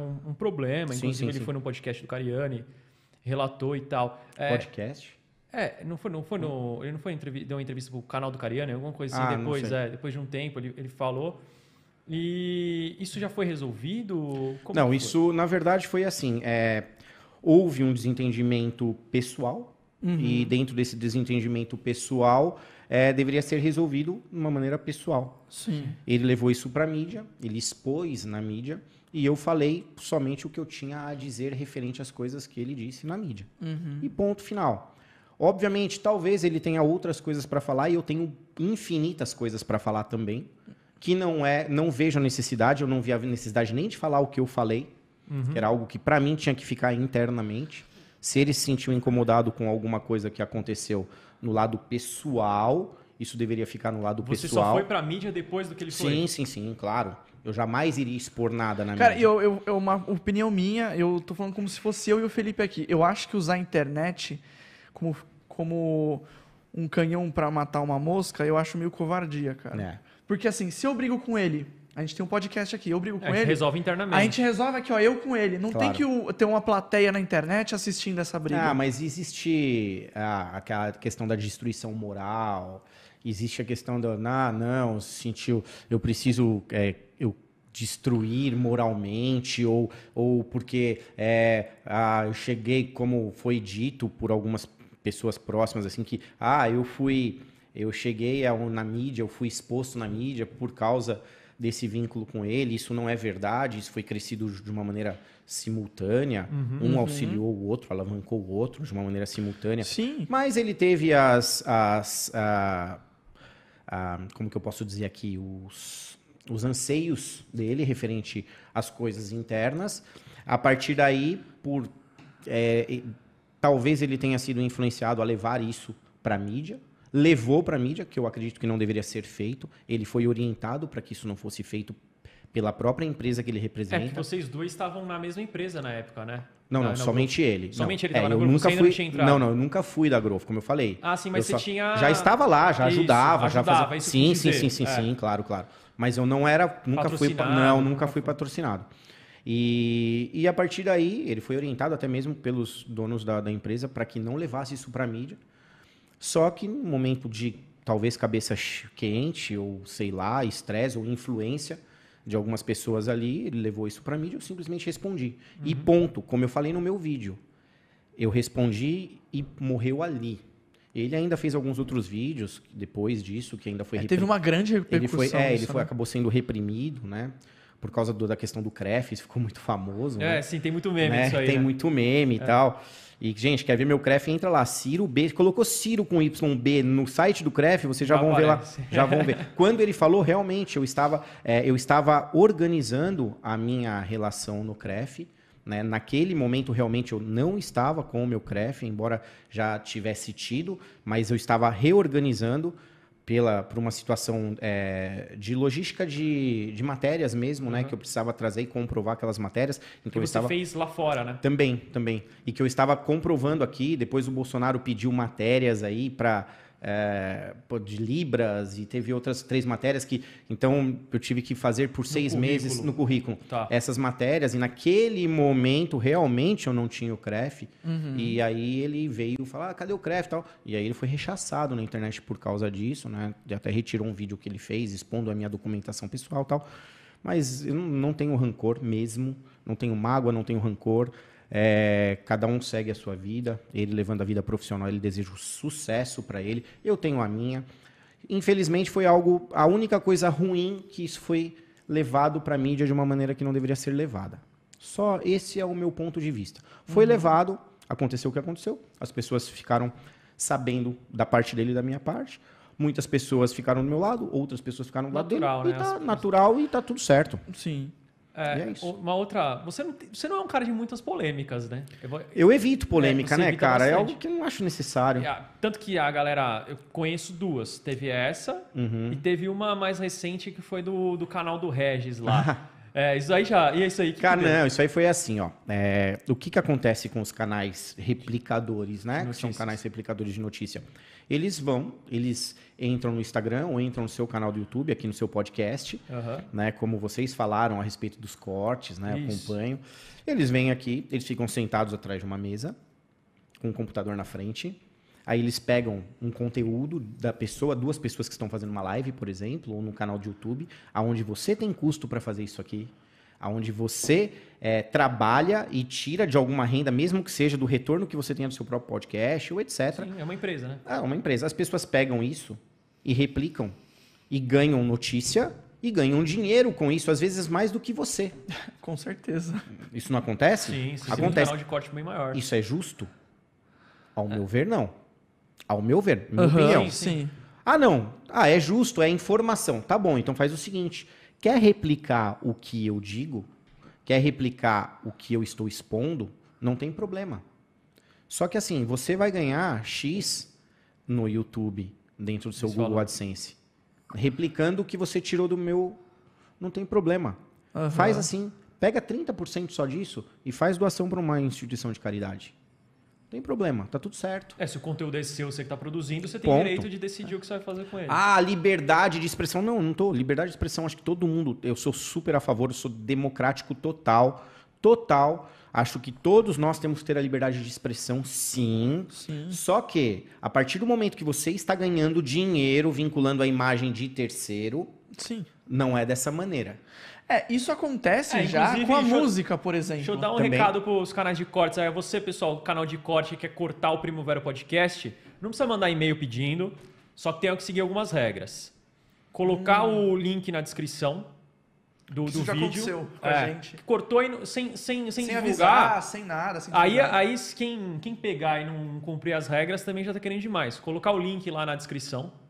É, colocar o, o link do vídeo completo na descrição. Esperar 24 horas depois que a live acabar para fazer o corte. Então, acabou essa live, daqui 24 horas vocês podem fazer o corte. Colocar a, e, e, e dar a origem. Falar assim, ó, o corte aqui que ele foi no Primo Vero Podcast, falando de tal. E aí vocês fazem isso. Então, citar a gente, colocar o link na descrição, esperar 24 horas. E é isso, Nicolas. É isso, É isso. É isso. E é isso aí. Beleza? Ciro, desculpa te Pois é, interromper. não. Então, o que eu falei foi a respeito disso. Ele entrou comigo no direct, conversou comigo no direct, bateu um papo e tal. A gente debateu alguns fatores, é, conversamos a respeito de algumas coisas. E eu respeito o trabalho de todos, como eu tenho um amigo que é, é, o maior canal da Maromba, amigo pessoal, respeito pra caramba o trabalho dessas pessoas, né? Só que a partir do momento que você está ganhando dinheiro com a imagem de alguém ou com o diálogo de alguém e você está ganhando dinheiro em cima disso, cara, nada mais justo do que você prover isso de alguma maneira. Ou você paga para a pessoa, Aham. porque você está usando a imagem dela. Não, não é democracia, é democracia, mas você está usando a imagem de uma pessoa para ganhar dinheiro. É que nem eu Ponto. tocar uma música da Rihanna aqui, eu vou ter que pagar a coisa Sim, pra para É. pagar os direitos autorais. Pois é, direitos autorais, é a mesma coisa. Mas não precisa dar pra mim. Foi o que eu falei. Falei, cara, pode ficar com o dinheiro. Pega uma porcentagem do que você ganhar referente a, esse, a isso e dá pra uma instituição de caridade. Qualquer pessoa quiser explorar minha imagem, faça isso, cara. Não tem problema. Pega lá e fala, ó, estou aqui numa instituição de caridade doando X% disso, valor que eu arrecadei, tal, porque eu usei a imagem do Ciro ou de tal pessoa. Tá aqui, faz isso. Entendeu? Então foi, foi isso que aconteceu. Nós conversamos lá no direct, ficou tudo certo. Ah, então beleza. E agora, saindo de treta, que a gente já Manda. falou muito de treta. É, né? e eu procuro evitar, como É, você sim, falou, né, sim, Filipão? é. Eu não evito estar até na mídia, faço a minha mídia ali no meu Instagram, faço a minha mídia no meu canal do YouTube também pelo meu prazer, Uhum. né? Evito estar exposto na mídia o tempo todo, né? E, cara, não quero briga e não quero treta e confusão com absolutamente ninguém. É, Ciro, é, você é profissional de educação, educação física. Exato. É, você tem outras empresas aí fora da área de. De, de, de- de maromba, né? Sim, não sei sim. se você quer citar a área nem nada. Não, não tenho, sei, tenho não um construtor na área, de- na área da, constru da De construção móveis civil. também, é móveis não tenho mais. Não tem mais? Não, não. Ah, tá. Tenho na área da construção civil.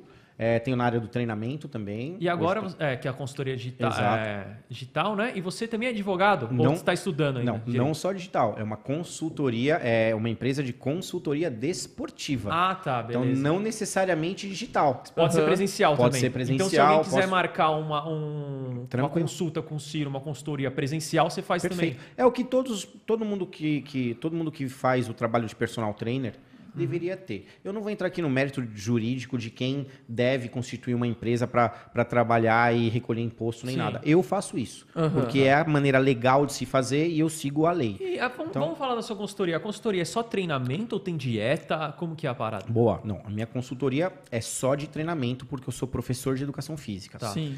Paralelamente, é, quando o aluno requer, poxa, Ciro, eu gostaria de uma dieta, eu repasso esse plano de, de dieta para os nutricionistas próximos a mim. Diogo Círico, beijo, Diogão, meu nutricionista, nutricionista da Growth, o melhor do Brasil. Tem o Caicão também, que está conosco na 3VS hoje.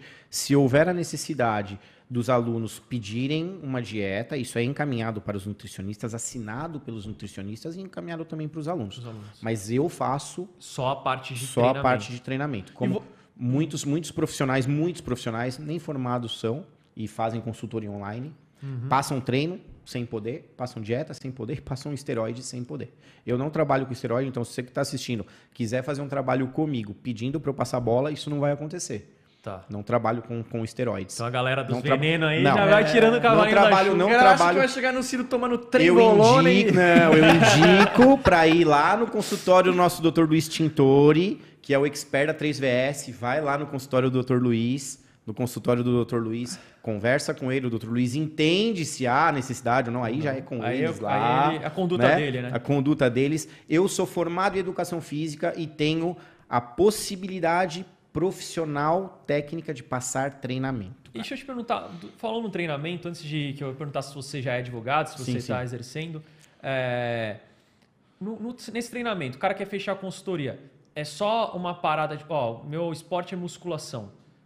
É só para isso ou, por exemplo, o cara que treina boxe, o cara que treina jiu-jitsu, o cara que treina natação, ele precisa ter uma base da musculação, mas mo- você- os treinos são voltados, você consegue fazer essa adaptação de treino para atender a necessidade do cara? Como que é isso? Primeiro, obrigado, Filipão, pela oportunidade de estar falando a respeito disso, cara. Muito obrigado. E assim, a consultoria, eu sou especialista em força resistida. Tá. É um nome bonito, né? Eu E vi- Musculação! Peso, puxar Posso peso. mandar uma real? Pô, manda aí, manda aí. Eu Nicolas. li isso no seu Instagram e falei, falei, Felipe, o que que é um viu? especialista em força Aí dá uma resistida? floreada na parada, Aí eu né? falei assim, não, é treinamento de musculação, com peso, né? Sim, a gente dá aquela floreada. Nada, força. É que, na verdade, força resistida não é só musculação. É Uhum. qualquer atividade que você utiliza os pesos com um propósito. Ou, por exemplo, Então- até com elástico. Elástico tem uma resistência ali que tá Ponto. fazendo. um. Crossfit é força resistida, LPO e LPB, levantamento de peso olímpico, levantamento de peso básico, L é força resistida, musculação é força resistida, é, que mais? O, a calistenia é força resistida. Ah, isso eu acho muito legal. Então- Natação? Não. Não, porque Não. Eu, eu, eu cogitei porque você tem a resistência da água para vencer, mas não, é, não, não. Se você falar tecnicamente dentro da biomecânica, muita coisa vai ser. Ser. Aham. Tá, né? Você vencer a força, mas tem que ver qual é o propósito. E tá. no caso a musculação, gente, ela não é um esporte, tá? Vocês que acham que a musculação é um esporte, ela não é. A musculação é uma ferramenta. O esporte é o fisiculturismo, no caso. É um dos esportes no qual a ferramenta é utilizada para a obtenção do que é necessário para competir, que é massa muscular. Então varia de atividade física para atividade física. A musculação hoje ela é a base de todas as atividades, de to- perdão, ela é atividade física como base de todos os esportes do mundo, cara. Até dos enxadristas. Caraca, sério? Você tem ideia, Filipão, Desculpa a do que é minha ficar aqui? ignorância. O que, que Manda. é um enxadrista? Jogador de de xadrez, xadrez. porra. Enx- Deu dessa? O Deu nome dessa? do jogador de xadrez é enxadrista? Você chamaria como, Nicão? Jogador de xadrez, É, né? jogador de xadrez. Jogador de boa, xadrez. boa. Pode ser também. E- Então, o correto não é jogador de futebol, é futebolista. Ah, Exato. também, sim, pode- Olha só. Tecnicamente. Mas em sim. Portugal, falam futebolista. Futebolista. Sim, é verdade. Eles É, falam em português falam em futebolista. Sim. Caraca, Então, na- enxadrista. O que, que do nome. acontece? Quantas horas um enxadrista fica debruçado em uma mesa, cara, movimentando peças? Muitas horas. Se o cara não tiver paravertebral fortalecido, se ele não tiver a musculatura das costas, principalmente, da pelve, né, do assoalho pélvico, por ele ficar sentado, a musculatura do abdômen fortalecida, todo o sistema do core, que a gente chama de core, e também na musculatura das costas, o que acontece? Qual é o fundamento do enxadrista? Vou perguntar aqui. Agora, agora eu faço podcast aqui. Qual é o fundamento do enxadrista? Raciocínio. Raciocínio rápido, porque Sim. tem o tempo, certo? Sim. Quanto mais cansado, mais enfraquecido você está, menor a sua velocidade de É, o, o raciocínio. enxadrista ele não vai ter um uma melhor performance por causa do exercício, mas o exercício vai proporcionar ele não ter a perda de, de performance, Ponto. né? Ele não vai é melhorar a performance, mas Até ele não vai sentido. deixar perda. Porque se o seu corpo aprender a usar os recursos de forma moderada para sua mente também conseguir usar, Sim. Não, e até mesmo, por exemplo, ele, ele vai ficar horas lá, ele começa a ter dor, porque ele não tem resistência muscular. A dor, querendo ou não, atrapalha ali. Isso Sim. deve servir também pro, Tudo. pro gamer, né? Pra tudo, cara. Pra pro gamer gamer. e o Então- cérebro usa glicose assim como o músculo, Sim. né? Bom, fenomenal. Vocês estão dizendo que estão dando aula aqui, cara. Um, você é da área da saúde também. também. tem. Qual é a sua? Veterinário, Veterinário também. também, então. Você são da- os dois Vocês são da área da saúde, é. tem, tem a base, né? Vocês têm a base. Então, o que acontece? Você te- estando mais fortalecido, você gasta menos energia, tem mais resistência e Uhum. automaticamente está mais preparado para o seu raciocínio agir de uma maneira melhor ali. Então, a musculação, ela é a base de todas as atividades. Se você vê, Jo- lembra do Giovanni, jogador de vôlei? Lembro. Então, ele tem um certo parentesco comigo lá. Ele acha que é primo da minha prima, é um negócio assim. E uma vez eu vi o Giovanni fazendo supino, cara. Ele treinando supino quando ele tava. Ele foi pra Juiz de Fora. Ele é de Juiz de Fora, minha prima, minha, minha família também era de lá. Cara, ele fazendo supino com 65 de cada lado. Fora a barra. Um então joga- você pega fora a esse barra. aí Com 150 um jogador, o jogador de vôlei. Fazendo leg press. Eu vi o Tandy numa matéria, talvez da Globo, sei lá, fazendo leg press com 600 Não, quilos, e faz cara. total sentido, principalmente Eu o leg press. levantar a barra. Porque o, qual que é o fundamento? Exato, Explosão. o salto. O cara precisa ter Caraca. uma explosão, Explosão. muscular muito grande pra saltar daquela aquela altura que ele salta. Mas o principal, perfeito o que você está dizendo. Mas a musculação ela veio não somente para isso, ela veio para que o cara, o cara esteja mais fortalecido, evitando mais lesões e elevando a carreira dele num nível mais prolongado, Longeva, né? Longeva, para que ele possa É, ganhar vôlei, mais dinheiro jogando. O cara que não tiver a musculatura do joelho fortalecida ali, o cara Tá vai ter, vai arrebentar Posso, posso fazer uma pergunta para vocês aqui? Claro. Os dois, rapidinho? Claro. Qual é o dono do podcast? Não, mas tem erro, não. Qual é a atividade física? O esporte, vamos colocar esporte. Qual é o esporte mais lesivo do mundo, na sua opinião? Ah, cara. Não sei. Eu sei que futebol americano é bem lesivo. Boa. É, eu, eu ficaria entre o futebol americano. Ou hockey também, né? Dizem que é bem não, lesivo. hockey não. não. Não pensaria no hockey. Eu pensaria no futebol, cara. Futebol, soccer. É, futebol, no soccer, futebol. é. Uhum. Tá. Estão sentados, né? Sim. Pode me xingar, chamar de burro o que for. Pode Vai falar que é pegar, pesca, brincadeira. pegar o pesca esportiva. O esporte mais lesivo do mundo, não necessariamente o mais violento. Não de gravidade também, né? É o mais lesivo do mundo, chama-se voleibol. Caraca. Cara, o vôlei, você tem lesão de tornozelo, de joelho, de quadril, de pubis, de coluna, de ombro, de cotovelo e de punho e de cervical. Ginasta também deve ter a mesma parada. Ginasta Eu pensei, também. Você falando Mas- o raciocínio. É. Mas a ginástica, ela é uma atividade física é, repetitiva, mas mo- mais momentânea. O vôlei, ele é um esporte mais prolongado, uma atividade física com nível de repetição muito maior. E com saltos excessivos, o cara salta, pisou de lado, ou É o pisou no toda- pé, pisou no pé do cara que foi bloquear, ou pisou num bloqueio no pé do lado do cara que subiu com ele, torceu o tornozelo. Joelho nem se fala pelo excesso de impacto. Sim. Excessos de impacto trabalhando todo o sistema locomotor. Tornozelo, joelho, quadril, coluna vertebral, pubis, só, por causa do impacto. E aí vem o impacto secundário, que é a força na bola. Ou seja, o, perdão, o impacto do ataque. O impacto do bloqueio, mas principalmente do ataque. Sim. Aonde você usa a articulação O do ombro, o completamente o cotovelo braço, e né? o punho. O tempo todo batendo na bola aqui, cara. E quem então, vai imaginar que o vôlei, que é um esporte que não tem contato, fosse o mais lesivo do mundo. É, nossa, E eu, é eu não diria, eu não sabia disso. Pois não é, e é o esporte mais lesivo do mundo. Então, quando a gente falou de voleibol, eu falando aqui pra você que o voleibol é o esporte que mais lesão tem. Por isso que a musculação veio e veio forte no voleibol, Caraca. que pra sustentar mais as articulações com massa muscular, automaticamente ajuda com que os, os atletas tenham menos lesões. Ciro, você quer mais uma água? Não, eu tô tranquilo. Tranquilo? Eu vou pegar mais uma água pra gente. Vai, vai, vai tocando É, aí. eu vou fazer uma pergunta pessoal. Manda aí, pessoal. mano, manda aí. Cara, é, a gente já entrou nesse embate, eu e o Felipe, um milhão de vezes Olha. em relação à musculação. Tá. A, menor, a melhor forma de ganhar massa muscular é através da musculação, Melhor. certo? É. Sem dúvida. E a melhor forma de é, per- perder gordura, pode se chamar, Uhum. também é a musculação? Cara, falo que o podcast de vocês é muito bacana, o tanto que eu assisti, porque vocês são dois meninos bem inteligentes, cara. E trocar essa ideia é muito bacana. A melhor maneira de perder gordura é com a musculação. Por quê? Músculo, didaticamente aqui falando, tá, gente? O pessoal, né? Vou falar bem didático aqui. Músculo é vida. Por que, que músculo é vida?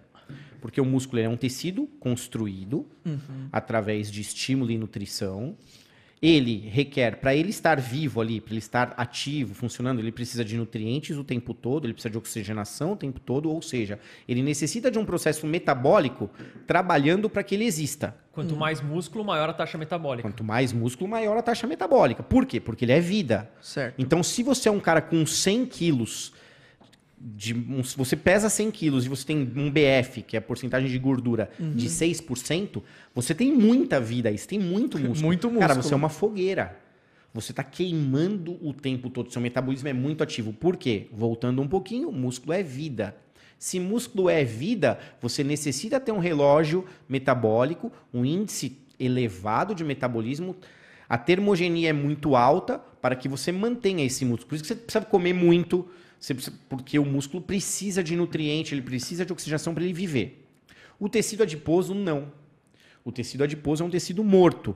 Gente, é didaticamente que eu tô falando, por favor. A gente vai Não é que o tecido Não, adiposo vai é morto. célula gordura não é morta. Não, É. por favor, entendam bem. A gordura ela não necessita disso. Ela não necessita de ter irrigação sanguínea da mesma maneira que o músculo para sobreviver. Ela não necessita ter nutrientes para sobreviver. Ah, mas se ela não tiver mais tecido, ela não sobrevive. Esse é o ponto. Então, assim, a musculação, ela eleva seu metabolismo.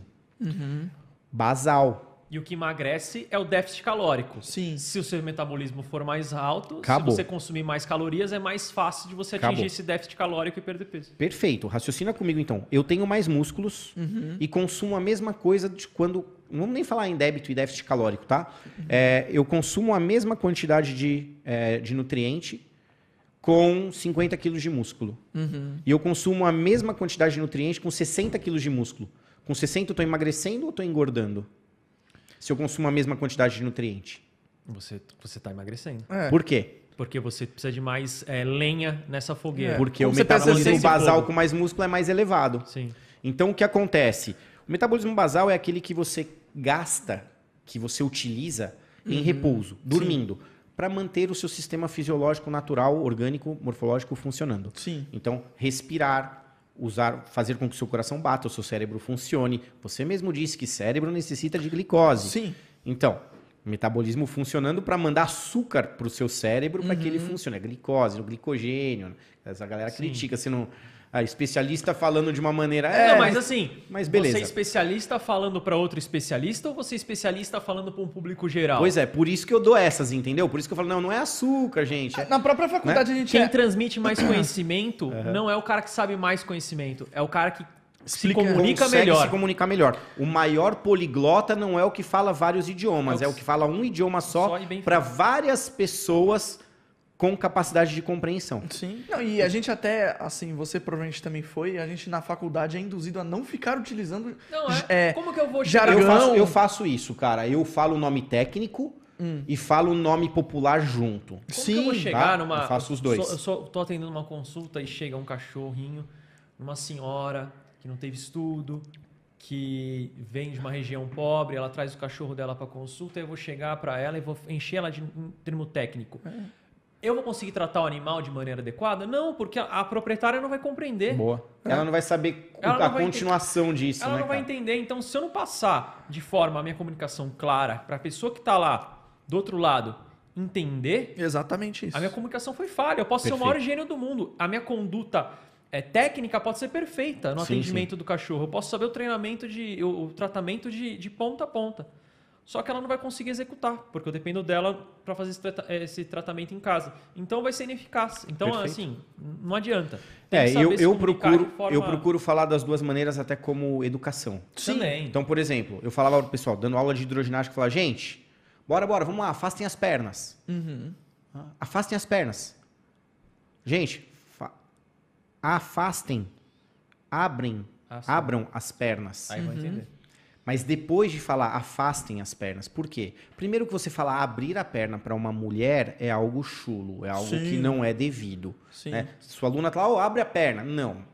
Ponto. Você pode Acabou. falar numa outra É ocasião. uma questão, Na é uma hidroginástica, questão- não. É, é uma questão de edu- não só educação, mas de postura profissional. Então, assim, eu peço para afastar. As alunas não sabem o que é afastar. Aí eu falo, abra, elas vão entender. Na próxima vez que eu falar afastar, eu falo só afastar. É, porque elas já aprenderam que é aquela- afastar. Esse é o primeiro ponto. Outro, gente, vamos fazer a adução das pernas depois.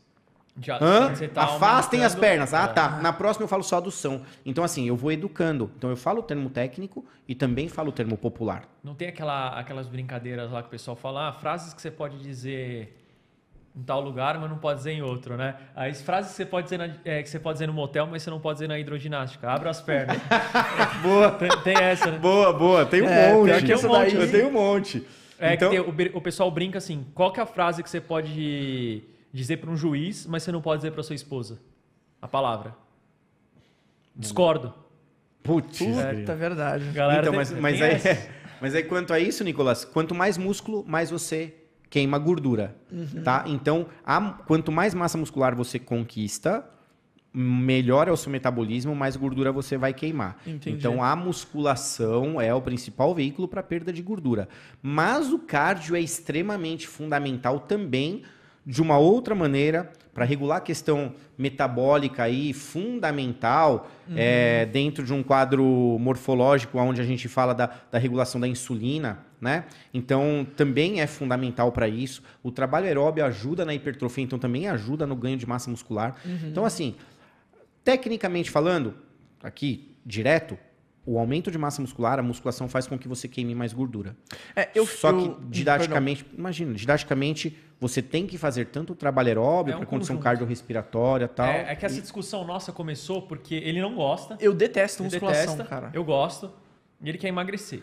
Aí ele falou assim: Não, mas eu, não dá pra emagrecer sem musculação? Eu falei: Dá, mas não é a forma mais eficiente. Mas, ó, mas vamos lá, eu falo assim, tudo bem. Gente, eu adoro. Agora é o embate A- dos dois. a gente vai. palco. Eu Bora. concordei, eu concordei com ele que musculação talvez fosse a, o, A forma mais o eficiente. é, a forma mais eficiente, É. o 100%. Eu falei assim, mas será que não existe um- uma coisa que seja 75, 80% boa, Tá bom. mas que não seja musculação? Não, mas eu falei pra você que sim. É, é, que. é que você não soube me responder. Então tá bom, deixa, eu- deixa, eu fazer, deixa eu ser o advogado diabo aqui. Fala, manda Vai. bala. Vamos lá. Você já viu algum amigo seu, ou mesmo você, qualquer pessoa, você Hum. já viu um gordinho, tá? Uhum. Que simplesmente fechou a boca e emagreceu sem fazer nada de atividade física? Não. Você já viu? Como deveria emagrecer, não, Não, mas emagrecer. emagrecendo. O cara assim, É, o sim, cara tipo, tem, perder hoje peso. O cara tem 100 quilos, é. O Foi cara tem 100 90. quilos, foi pra 60 quilos, só fechando a boca Ah, não, durante é, um não, ano. nessa proporção não. Não, Modo de dizer, fechando a boca em um ano e perdeu bastante peso sem fazer atividade física. Cara, eu... eu Você já viu isso? 30 quilos nem fudendo. Não, Alguma coisa eu já vi. Whatever. É, alguma coisa Sim. eu já vi. ok. Aham. Eu mesmo já fiz Tá bom. isso. E você já viu um cara fazendo musculação, fazendo atividade física, jogando futebol, correndo, nadando, etc., Aham. sem fazer dieta, comendo à vontade e treinando sem emagrecer nada? Já. Pois é. Atividade física emagrece alguma coisa? Não, que emagrece é déficit calórico, né? Atividade física não emagrece, gente. Sinto dizer isso pra vocês. Atividade física não emagrece ninguém. Por isso que eu te falei. Eu já vi um monte de gente com 100 quilos, 120, 90, fechar a boca, não fazer nada de atividade física, um ano depois o cara tá com 20, 30 quilos a menos. Eu não tô falando de saúde, eu não tô falando de como ele emagreceu, relacionado a ganhos consideráveis de uma. Não. Simplesmente perda de peso. Uhum. Correto ou incorreto? O cara perdeu peso sem fazer nada, somente com déficit ou débito calórico. Agora, vários amigos, até mesmo eu, por muito tempo, comia o que eu queria sem fazer dieta e treinava que nem o louco. Meu peso não mudava nada. Uhum. Por quê? Porque eu não estava tendo restrição calórica. Quanto mais eu treinava, mais eu comia. Entendi. Você só tava gastando o que você tava Você só tava- entrando. Gastava o que entrava, o que Ficava estava ali mesma. ficava ali. Então é isso que eu falo, gente. Atividade física, ela é potencializadora do emagrecimento. Ela potencializa o emagrecimento, ela te traz mais saúde, ela te traz um emagrecimento melhor, com mais qualidade de vida, com mais índices orgânicos saudáveis. Uhum. Mas ela que emagrece, não, ela potencializa isso. Você emagrece somente com a dieta. É, esse lance de musculação pra mim sempre foi bem difícil. O lance da dieta, eu já fiz várias vezes, eu vejo que eu, dá, dá resultado. Fez. Eu fiz. Mais ou Ó, menos, não, mais não, não, ou não, menos. Negativo, você não sabe o que você tá falando. Oscar, Ih, eu quero ver briga com vocês Quando- dois. Não, é sério. É. Quando eu tinha 13 anos, eu tive problema de triglicérides. Eu- Meu, meu triglicérides foi mais alto do que de um adulto com problemas de triglicérides. Caramba. Então, eu tive que fazer uma dieta durante três anos. E eu tive que comer só, tipo, vegetais. é, não, eu tinha que me restringir muito a comer carboidrato. Comia bastante proteína. E aí, eu consegui controlar uma questão de saúde. Não era de peso, eu não era gordo. Não, não, não era Uhum. Só gordinho. Só altos. que, meu, meus exames estavam horríveis. E assim, só que por consequência, além de ter melhorado a minha saúde, eu acabei emagrecendo muito. Tanto que até 2000 e... até 2017, até 2018, eu pesava 69, 68 quilos. E hoje eu peso quase 80. Só que assim, eu parei, é, eu me alimento pior, claro, obviamente, e eu não faço mais exercício algum. Eu já não fazia exercícios constantemente, dieta eu fazia. Ah, eu vejo que a dieta para mim não é um problema, apesar de, claro, é, eu- a- ocasionalmente eu como uma besteira ou outra, mas assim, eu consigo ter regras para Quanto comer. tempo durou a sua última dieta, quando você foi na Nutri? Três meses. E depois você parou? Parei, porque eu. eu- Ah, então, pô. não, mas foi assim, ó, eu, eu perdi 3 quilos. Eu falei assim, meu, tá bom, pra mim tá ok. Vou parar, vou voltar a comer normal. Eu ganhei os 3 quilos de volta. Mas não foi porque eu não consegui, porque eu simplesmente não quis fazer. Você não quis fazer. Não quis fazer. Sim, sim. Não foi porque, tipo assim, ah, eu não, eu não consegui. Pô, três meses. Não é, não é você que fala quando você consegue fazer uma coisa mais de 21 dias Não, eu- seguidos. Eu, falei na. É o na- negócio do hábito. No exercício. Você tem que criar o hábito do exercício. eu, eu consigo criar o hábito de me alimentar bem. É, mas o exercício, pra mim, é muito difícil. Eu não tenho vontade de fazer musculação. Cara, É, é, aí não é, tem Não como. tem jeito. É algo que isso está. Mas você não tem vontade de fazer absolutamente nenhuma Não, eu física? gosto de vários exercícios, mas musculação, que eu sei que é a melhor via, eu Não, não, mas você gosto. pode fazer outros. Eu não curto. Cara, é, eu falo assim para os meus alunos: faça o que te traga bem-estar. Uhum. Porque não adianta você ficar lutando contra. A musculação, como eu, isso eu falo com toda a propriedade. Eu Uhum. Sim. amo jogar golfe, eu amo fazer coisas dinâmicas. A musculação é remédio. Você não tem obrigação na sua vida para várias coisas? Uhum. Ok, você não tem que gostar. Sim. Ponto. É uma hora, coloca uma hora, 50 minutos ali. Você vai lá, tem o seu, a sua planificação de treino, você desce, chega numa academia, quando você desce falando em prédio, né? Você chega numa academia, ó, eu tenho 50 minutos para treinar. Você vai lá, você treina e tá pago, como muita gente fala. Sim. Acabei. Ou seja, eu tomei a minha dose de saúde diária. Ponto. Você não está buscando estética, Sim. você não está buscando convívio social, que muita gente busca numa academia, você não está buscando nada disso, está buscando saúde e profilaxia. E acabou, cara. Ponto. Como sua saúde. Não encare ela, então, como uma atividade física.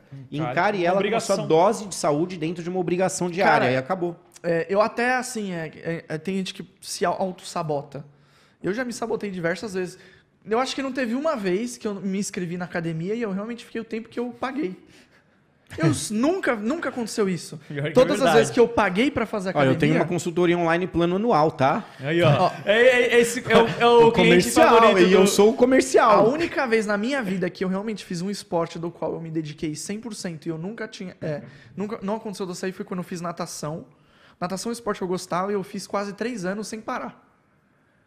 E isso foi até os Ótimo, meus cara. 16, 17 anos. E aí, Por que, que você parou mesmo? Não lembro. é, eu tive duas pneumonias seguidas. Aí o É, médico falou assim: não, não faz mais isso, não. é, faz outra dia ninguém coisa. tem mais pneumonia, né? Hoje é Covid. Tudo tem É, mais, e né? é, nem dá pra falar isso aí no YouTube. que O, É? Tem- o, que que tem algum- o YouTube coisa? da- da- falou a palavrinha mágica aí. Não pode falar mais? Tem É, isso? É, eles estão embaçando muito. Ah, Ah, é? mesmo? é? Tipo, embaça como? Eu não sabia. Bom saber, Então, porque eu, não- eles- eu falo o tempo Eles todo. cortam monetização, essas Ah, palavras. é? né? Dependendo do que for. Caramba, então, a- vamos colocar assim, o vírus do século XXI. É. Sim. Isso pode, né, gente? É, isso pode. O vírus do século XXI acabou com todas as outras doenças respiratórias e Meu, etc. e, e o, tem mais outra o- coisa, né? o foda não foi a primeira vez que eu peguei, foi a segunda que eu tive que ficar internado, cara, que eu fiquei zoado.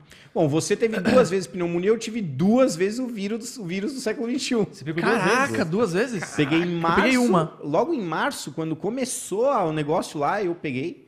E depois em agosto. Mas a segunda foi bem mais fraquinha. Assim, tipo, não, foi o sim- contrário. Caraca, sério? A primeira, cara, que foi em março, eu não tive nada. Tive três dias de uma pseudo gripezinha, né? Então eu fiquei ali meio um pouquinho. Aquela coisa de gripe, começou o nariz dar uma escorrida, uma tossezinha, tal, tal, tal, tal, acabou. Três semanas depois eu fui fazer o teste, deu como a doença do século XXI. Caraca. A- a- a- o vírus. Aí- Era uma variante ou era a mesma? Não, não, foi a Não, foi primeira. no começo, foi a primeira. cara. Ah, sim. O meu prédio teve o primeiro caso na zona sul de São Paulo. Caramba. Porque o meu prédio é de expatriados, né? Um lugar onde mora muita gente de fora. É, é pessoal de multinacional, consulado, etc. Sim. Então, tanto que nas férias você vai vendo quase ninguém no prédio. né? 70% é estrangeiro. E era uma espanhola. Caramba, é um prédio bom pra treinar idiomas, né? Bom, você- Não, você só você não entra no elevador, você não vê o ovo português. Caramba. É muito louco. E aí depois em agosto eu tive de novo. A de agosto eu não tive nada sério, cara, zero. Também tive essa pseudo gripezinha, coisa besta assim, de três dias, nada demais. Só que eu fiquei sem, sem olfato e sem paladar por seis meses, cara. Caramba, minha esposa ficou também. E com uma tosse de uns 20 dias. Tosse, ah, tossindo, de uns 20, tosse seca, organicamente não mudou nada. Talvez o que eu tenha, a minha memória talvez tenha ido um pouco pro saco, assim, sabe? Mas não sei se é porque eu tô mais tô, tô velho ou por. Eu jogo na conta. Ixi. eu jogo na É, conta. você tem uma desculpa ali, tá ótimo. Cara, tá tu- tudo É certo. culpa do, do vírus Nossa, fui- não tô conseguindo usar esse tênis, a minha unha encravada. Hum, É, é eu jogo na negócio. conta, certo. tudo. Entendeu? Ixi, então eu vou falar que eu engordei por causa do vírus. É, Pô, é também, isso, também. acabou. Joga na conta. Sírio, eu queria agradecer a sua Poxa, presença, cara, ter vindo é aqui meu. trocar essa ideia com a gente, vir. Eu sei que é longe da sua casa Imagina. aqui, a- cruzou a cidade. Queria agradecer é, a sua presença. Queria, se você quiser falar para o pessoal Não, da não, sua não, não, não, não. consultoria. Antes eu Manda, também quero manda, fazer manda. meus agradecimentos. Ah, Principalmente porque você é grandão e a gente é pequenininho. e- Aonde? também tem essa. Não, e eu sempre agradeço muito todo mundo que topa vir, que dá essa moral pra gente, que dá essa chance pra gente. Porque a gente tem que lembrar que a gente já foi pequenininho e a gente fica- talvez, possivelmente, fique sim, grande, sim, né? sem dúvida. E é, é sempre bom lembrar disso. Obrigadão, cara, de verdade. Cara, primeiramente é um prazer e eu acho que esse negócio não, não existe. Isso aí já entra naquela coisa que nós falamos aí de vaidade e ego, cara. Isso aqui é um.